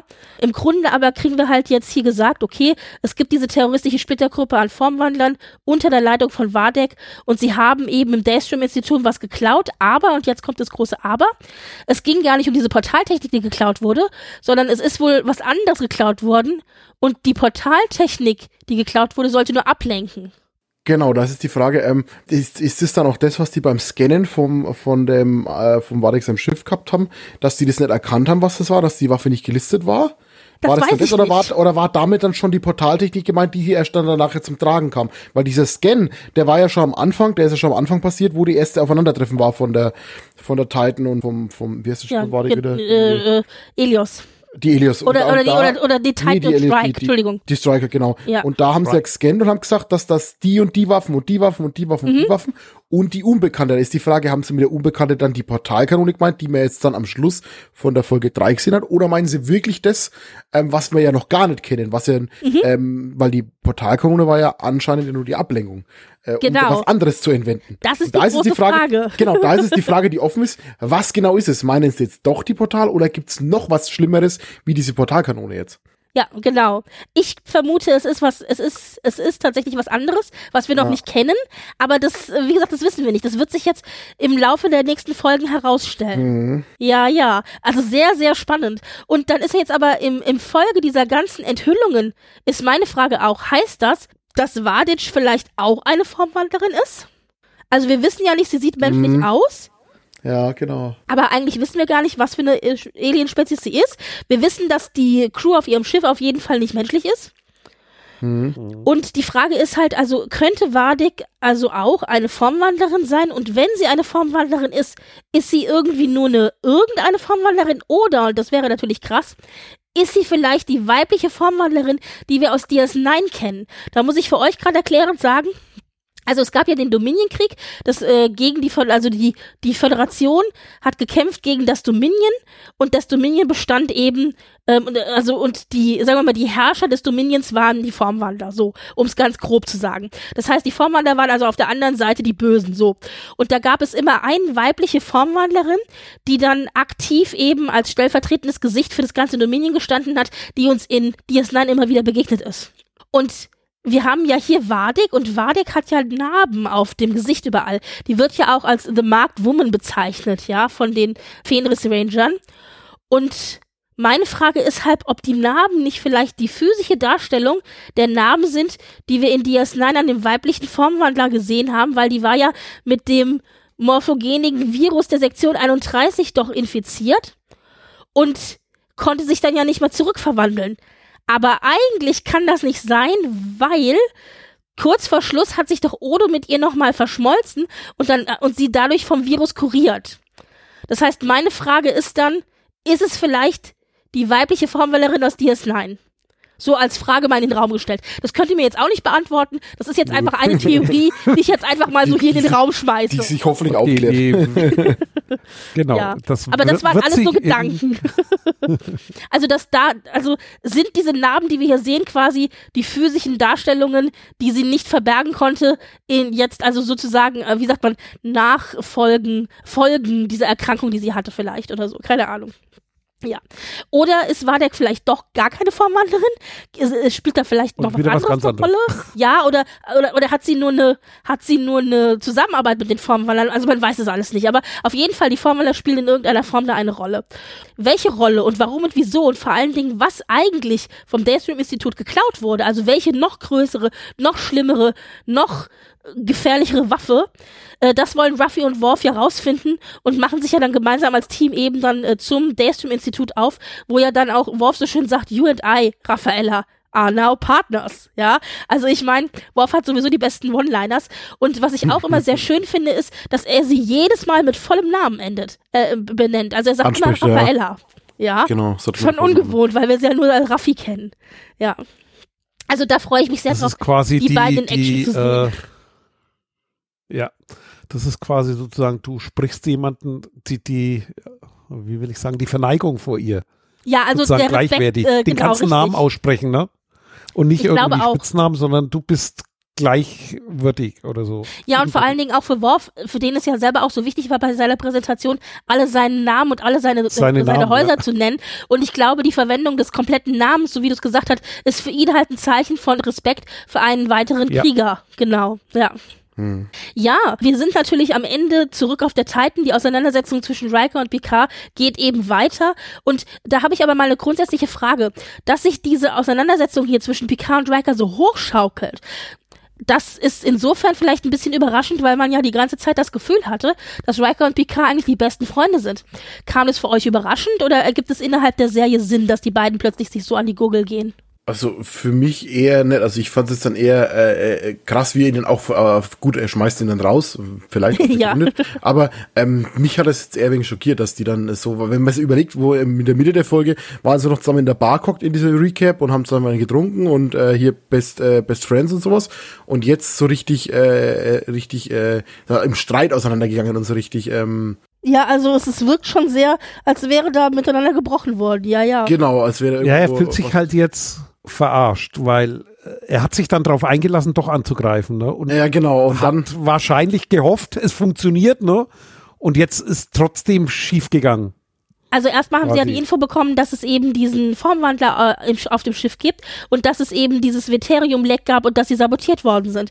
Und nachdem äh, sie das als Info bekommen haben und eben jetzt wissen, dass sie kein Veterium mehr, mehr verlieren, also nicht mehr, nicht mehr äh, verfolgt werden können, da ist ja dann die Diskussion zwischen Picard und Riker eben angreifen oder nicht angreifen. Und da ist aber es ist so, also durch einen Trick der Shrike mit der Portaltechnik hm, wird die Titan ja quasi mit ihren eigenen äh, Torpedos schlagen, äh, beschossen. Mhm. Das heißt, du Genau. hast recht. Riker lässt sich von Picard halt überreden anzugreifen und das gipfelt dann darin, dass die äh, Shrike sie halt wieder ausmanövriert und durch die Portaltechnik sie sich selber lahmschießen. Und gleichzeitig haben wir ja aber auch eine Explosion an Bord, die ja durch den Changeling ausgelöst worden ist, durch den Formwandler. Und diese Nächste Explosion Sabotage. Richtig, aber diese Explosion, die konnte Picard ja wirklich nicht wissen. Also das ist ja was, was wirklich nicht zu Picards Lasten geht, das konnte keiner wissen. Und ich habe so ein bisschen das Gefühl, dass Riker hier Picard für Dinge Schuld gibt, für die Picard Aber eigentlich gar verantwortlich nichts macht, kann. Ja, also ich ja, weiß aber nicht, in ob dem Moment sagt er halt, ich, ich hab's dir gesagt, jetzt habe ich mich auf dich eingelassen und jetzt Ja. sind wir am Arsch. Genau. Und das ist aber auch, das ist wirklich erschütternd, wie diese Folge endet, dass er eben zu Riker sagt, äh, dass er eben zu Picard sagt, remove yourself from the bridge, you've just killed us all. Also sinngemäß verschwinde von der Brücke. Ähm, du hast uns gerade alle umgebracht. Du hast uns alle gerade ermordet. Ja. Mhm. Und ich meine, das sind schon Und- harsche Worte. Und wir wissen ja, ne, das ist jetzt Episode 3 Ja. und da die Staffel jetzt nicht endet, Dass stimmt sie das nicht ja sterben nicht. werden. das ist die, Aber- die letzte Folge. Ja, wer weiß, wer weiß, vielleicht äh, erleben wir was ganz anderes Ja, die Woche ja, ja. und Aber sie also- sterben alle. man weiß ja nicht so genau, vielleicht, also bei Picard und Riker, vielleicht äh, sind die Gemüter da auch ein bisschen hitzig. Ich meine, je älter so ein Mann wird, mhm. aber ich bin gespannt, wie die beiden dann wieder zusammenkommen und sich versöhnen, ob das dann so ein, ja, verstehe schon, es war im Hitze des Gefechts gesagt, alles erledigt, Versöhnung wird, oder ob da wirklich nochmal klare Worte gesprochen werden. Denn für mich eskalierte das halt alles viel zu schnell.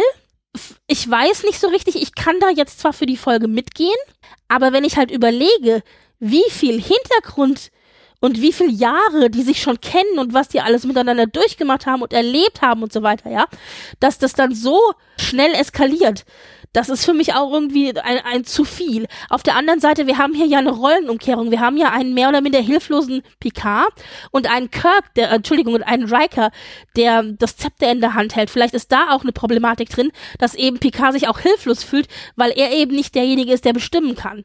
Also sonst war es ja immer Riker, der ihm gefolgt ist. Und jetzt ist es aber ja Picard, der Riker folgen muss. Also vielleicht liegt da auch irgendwie so eine Problematik drinne. Ja, die, die Rollen, die, die haben's in sich. Das ist Sehr, sehr spannend alles. keine Freunde, sondern dann wieder quasi das so ein Hin und Her immer, ne? Ja. Auch in den, in, im Rückblick oder in dem hier Vater-Sohn-Beziehung Freundschaft, aber ansonsten mehr oder weniger Wettbewerb. Ja, ich meine, wir haben ja hier, Also wenn wir wie, von Vater-Sohn-Beziehungen äh, sprechen, Zwei gute Kumpels, die hier um die Wette laufen und äh, trotzdem jeden, äh, ich, jeder sagt, ich weiß es besser. Ja, und ich meine, du hast aber recht, daran habe ich gar nicht gedacht. Aber man kann ja durchaus auch bei Riker und Picard von der Vater-Sohn-Beziehung sprechen, beziehungsweise tatsächlich eher von einer Mentor-Mentee-Beziehung. Aber Ja. die ist ja einer Vater-Sohn-Beziehung nicht ganz unehelich äh, auf manchen Ebenen. Also da hast du auch recht, ja. Also wir haben hier einige äh, Dinge, die sich mit Vater-Sohn-Beziehungen oder Familienbeziehungen, übergreifende Familienbeziehungen halt diskutieren lässt. Das ist schon richtig. Übrigens, ich habe die eine oder andere Theorie jetzt noch gelesen im Nachhinein, dass die Leute gesagt haben, ja, aber vielleicht ist ja Picard ein Formwandler oder vielleicht ist ja Riker ein Formwandler. Das würde vielleicht auch kl- erklären, warum jetzt das so eskaliert ist zwischen den beiden, dass also einer da absichtlich sozusagen ja irgendwie also noch Feuer, äh, noch Zunder ins Feuer schmeißt oder so. Was haltet ihr davon? Oh, spannend, Oh, dass das das sozusagen ist die Story eine komplett anders Theorie. ausgeht, als so eine Wendung ist Ja. sozusagen und einer von den Zweien jetzt zum Held wird. Ach, Ja, beziehungsweise, ich meine, theoretisch kann er jeder ein Formwandler sein. oder, Ich weiß es nicht. ja, also, oder der Picard ist der Formwandler, alle anderen sind tot und er sitzt noch auf seinem Weingut. ich meine, das wäre tatsächlich ein Ende, mit dem keiner gerechnet Das wäre wär ein heftiges Desaster. Ja, Aber äh, ist ja auch äh, die Story äh, wie Worf und Ruffy, die haben ja auch gesagt, da steckt mehr dahinter. Das, Mhm. das war alles nur eine Ablenkung. Was ist eigentlich los? Ja, ja, ja. Und da also ich glaube halt nicht, näher. Das ist schön aufgebaut. ich glaube nicht, dass Picard oder Riker ein Formwandler ist, aber ich könnte mir vorstellen, dass wir da an Bord noch einen Formwandler haben, von dem wir noch nicht wissen.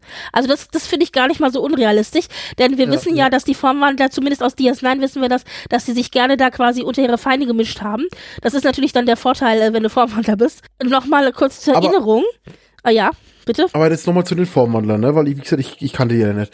Ähm, äh, bei, bei, bei Ruffy, bei der Szene, wo der sich dann verwandelt. Ja. Warum passiert es? Ist dann irgendwas äh, ausgelaufen? Müssen, müssen die ihre Verwandlung wieder, wie bei klassisch Glücksrad beim Zaubertrank, immer wieder auffrischen? Oder, oder warum passiert es, dass er sich dann auflöst? auf Die müssen halt- sich alle ähm, 18 bis, ich glaube 18 bis 22 Stunden, wenn ich mich richtig erinnere, die können nicht länger als 18 bis 22 Stunden eine feste Ah, Form okay. halten und müssen Okay. sich dann müssen sich dann in flüssigen Zustand wieder zurückverwandeln und bleiben dann in diesem flüssigen Zustand, ich glaube eine Nacht, also zwölf Stunden oder was, und können dann wieder feste Form annehmen. Und je länger die in dieser festen Form sind, was ja für sie nur eine angenommene Form sind, desto schwerer fällt es ihnen dann, also wenn sie am, an der Grenze sind, dieser, wie lange sie das halten können, Mhm. Form zu halten. Und deswegen hat er diese Symptome gezeigt, weil er einfach zu lange weg, also er war ähm, zu lange nicht in seiner flüssigen Form. Das ist das Ah, eine. okay. Das ist das eine Problem, das er hatte. Er hatte noch ein zweites Problem, und zwar diese Formwandler. Die sind Teil eines sogenannten großen Links. Das heißt, wenn man, ähm, also ihr Heimatplanet im Grunde, da sind die alle, da, da, da gibt's die nur in flüssig. Also dieser ganze Planet besteht quasi aus dieser Sind sie alle in Flüssigkeitsmasse. einem Becken. Und da, ja, die sind die sozusagen alle in einem Becken und dann sind die in einem großen Hive-Mind zusammengeschaltet. Und Ah, okay. dieser, dieses Hive-Mind nennt sich der große Link. Wenn die quasi zu lange von diesem großen Link getrennt sind, dann kommt es auch zu Problemen. Das heißt, der hatte Ah, zwei okay. Probleme. Zum einen war er einfach zu lange schon von diesem Hive-Mind entfernt und zum zweiten war er offensichtlich auch zu lange in seiner soliden Form und musste dann sich jetzt zurückverwandeln. Und dann können die auch einfach sich nicht mehr halten. Also so war das dann, als der dann plötzlich da so in sich so auflöste, ähm, dass er dann eben und normalerweise ist er dann eine Zeit lang eben in dieser flüssigen Form und dann kann er sich auch wieder zurückverwandeln. Aber dummerweise ist er in dieser flüssigen Form komplett hilflos. Und Haben das ja halt was halt. Genau, das halt hat Worf jetzt ausgenutzt und hat ihn halt einfach mal weg, weggesuppt. ja, genau. Ja, ja, also sehr spannend. Wirklich alles sehr, sehr spannend. Und wie gesagt, dass hier die Formwandler also als große Big Bad reinkommen, war für mich wirklich eine Überraschung. Im Nachhinein hätte man das, hätte man nicht so überrascht sein können, wenn man ein bisschen mehr aufgepasst hätte, aber für mich hat das wirklich sehr gut funktioniert. Und ich sage jetzt mal so, ich möchte ja hier nicht auch immer die Meckerliese vom Dienst sein, ja. Also ich möchte ja nicht die sein, die dann hier immer sitzt und sagt, ja, aber die Geschichte mit Picard und seinem Sohn finde ich doof. Ja, finde ich doof, aber ich akzeptiere sie jetzt einfach. Punkt. Ich werde jetzt in den nächsten Folgen nicht mehr so viel darüber meckern und äh, nehme sie jetzt einfach, akzeptiere sie und nehme das jetzt einfach so hin und nehme das einfach so hin, wie viele Fans gesagt haben. Hier wird halt einfach einmal diese Story, Picard hat einen Sohn mit Beverly durchgespielt. Und mit allen emotionalen Höhen und Tiefen und Problematiken, die da dranhängen. Und äh, mal gucken, ja, wie das jetzt weitergeht. Wobei und, ja, Fazit nicht mit allen Höhen und Tiefen. Also das ist, das ist halt immer noch Science Fiction und Star Trek dazu. Also ja, natürlich. Es, ist, es sind immer mehrere das, Ebenen. das Emotionale kommt dann trotzdem sehr kurz, weil ich würde jetzt sagen, Jane Austen hätte es anders erzählt. ja, gut. es werden immer mehrere ganzen Nuancen, die du vorhin erwähnt hast, ne? Ja. Die hätten wir hier episch gesehen. Ja, das stimmt. Dann wäre es aber ein stimmt. komplett anderer Film. ja, gut. Okay. Weil du könntest daraus wirklich so einen Film machen und dann genau diese, diese zwischenmenschlichen Beziehungen und diese Beobachtungen, ne? Die kommen doch schon recht kurz. Also da musst du viel reininterpretieren, weil eigentlich äh, sind die Emotio Emotionen uns sehr dicht gepackt, ne? Auch der Streit. Bis auf die Szene, äh, wo sie die letzten 20 Jahre aufarbeiten, ne? Dieser Ehestreit. also Das ich ist glaube, das einzige Ausführliche. Alles andere ist immer nur Sekunden, ne? Da hast du Gefühl. recht, Sehr aber kurz. ich, ich, aber es ist, ich finde, es ist über die gesamte Folge hier alles sehr, sehr verdichtet. Und wenn man Ja. dann sich diese ganz vielen kleinen emotionalen Szenen anguckt und die dann zusammenpackt, also das ist das, was ich meinte mit, du hast hier ganz viele Einzelszenen von einzelnen Charakteren, auch viele emotionale Szenen, ob das jetzt Riker und Picard ist oder aber Picard und Beverly oder aber Riker und Jack und so weiter.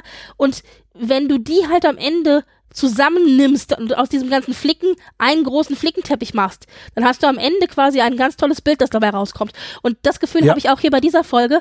Es wirkt alles immer sehr abgehakt und kurz und verdichtet, aber am Ende der Folge haben wir halt echt einen riesigen emotionalen Batzen hier aufgearbeitet und das wird einem aber irgendwie erst so klar, wenn man am Ende der Folge angelangt ist und sich überlegt hat, Moment mal, was ist hier jetzt eigentlich alles gerade abgehandelt worden in dieser Folge?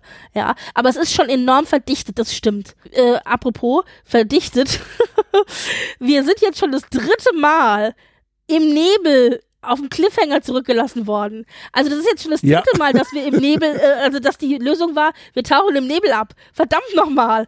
Also normalerweise müsste man da ja als Fan sagen, Leute, lasst euch mal was Neues einfallen, aber wir verzeihen es TNG mal. Ja, also noch funktioniert es, dass ich im Nebel zurückgelassen werde. ja. Und was haben wir noch? Lass mich gucken. Ach ja. Und dann ja natürlich auch noch, das dürfen wir auch nicht vergessen, wir sind gerade mal in Folge drei, aber wir wissen, es kommt auf jeden Fall noch Lore und Moriarty in der Geschichte vor.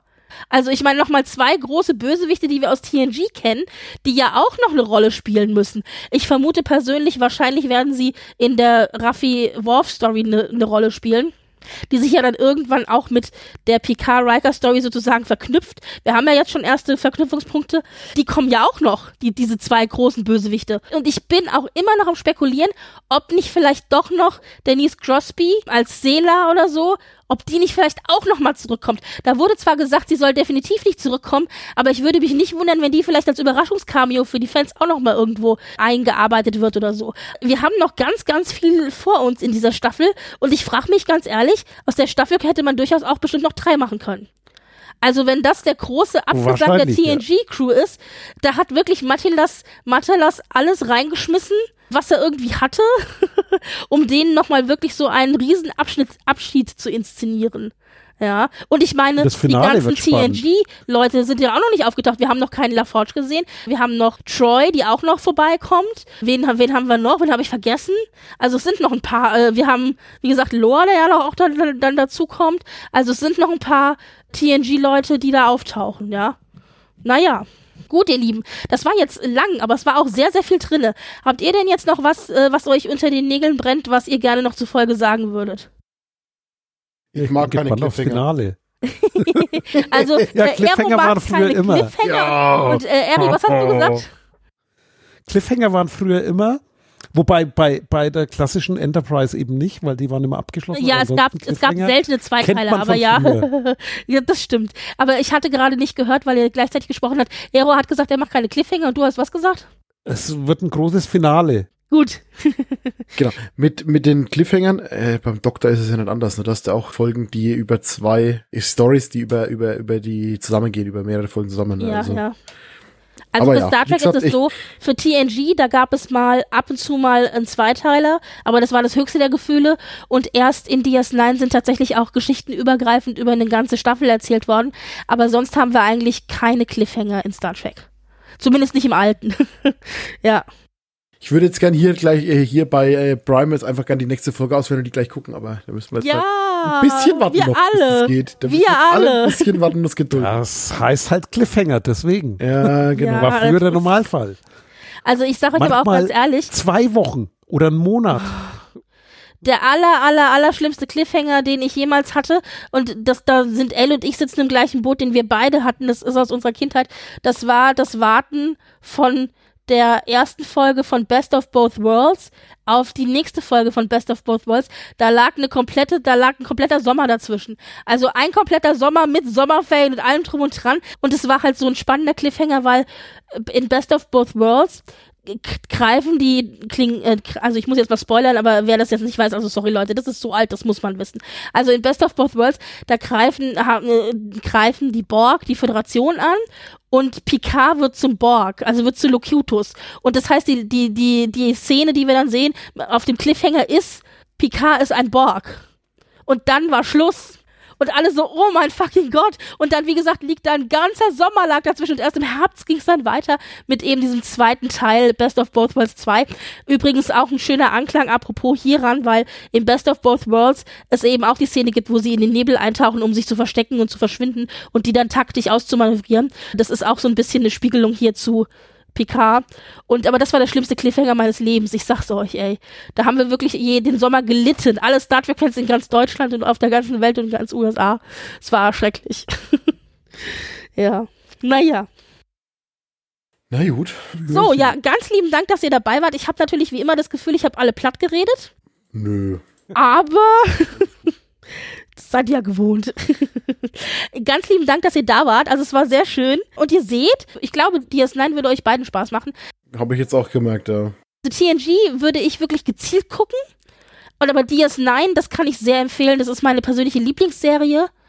Die liebe ich heute auch immer noch sehr. Und die hat sich enorm gesteigert. Und wenn du mich fragen würdest, nenne deine fünf liebsten oder die fünf besten Folgen aus dem Star Trek-Universum, locker mindestens zwei aus DS9. Hm.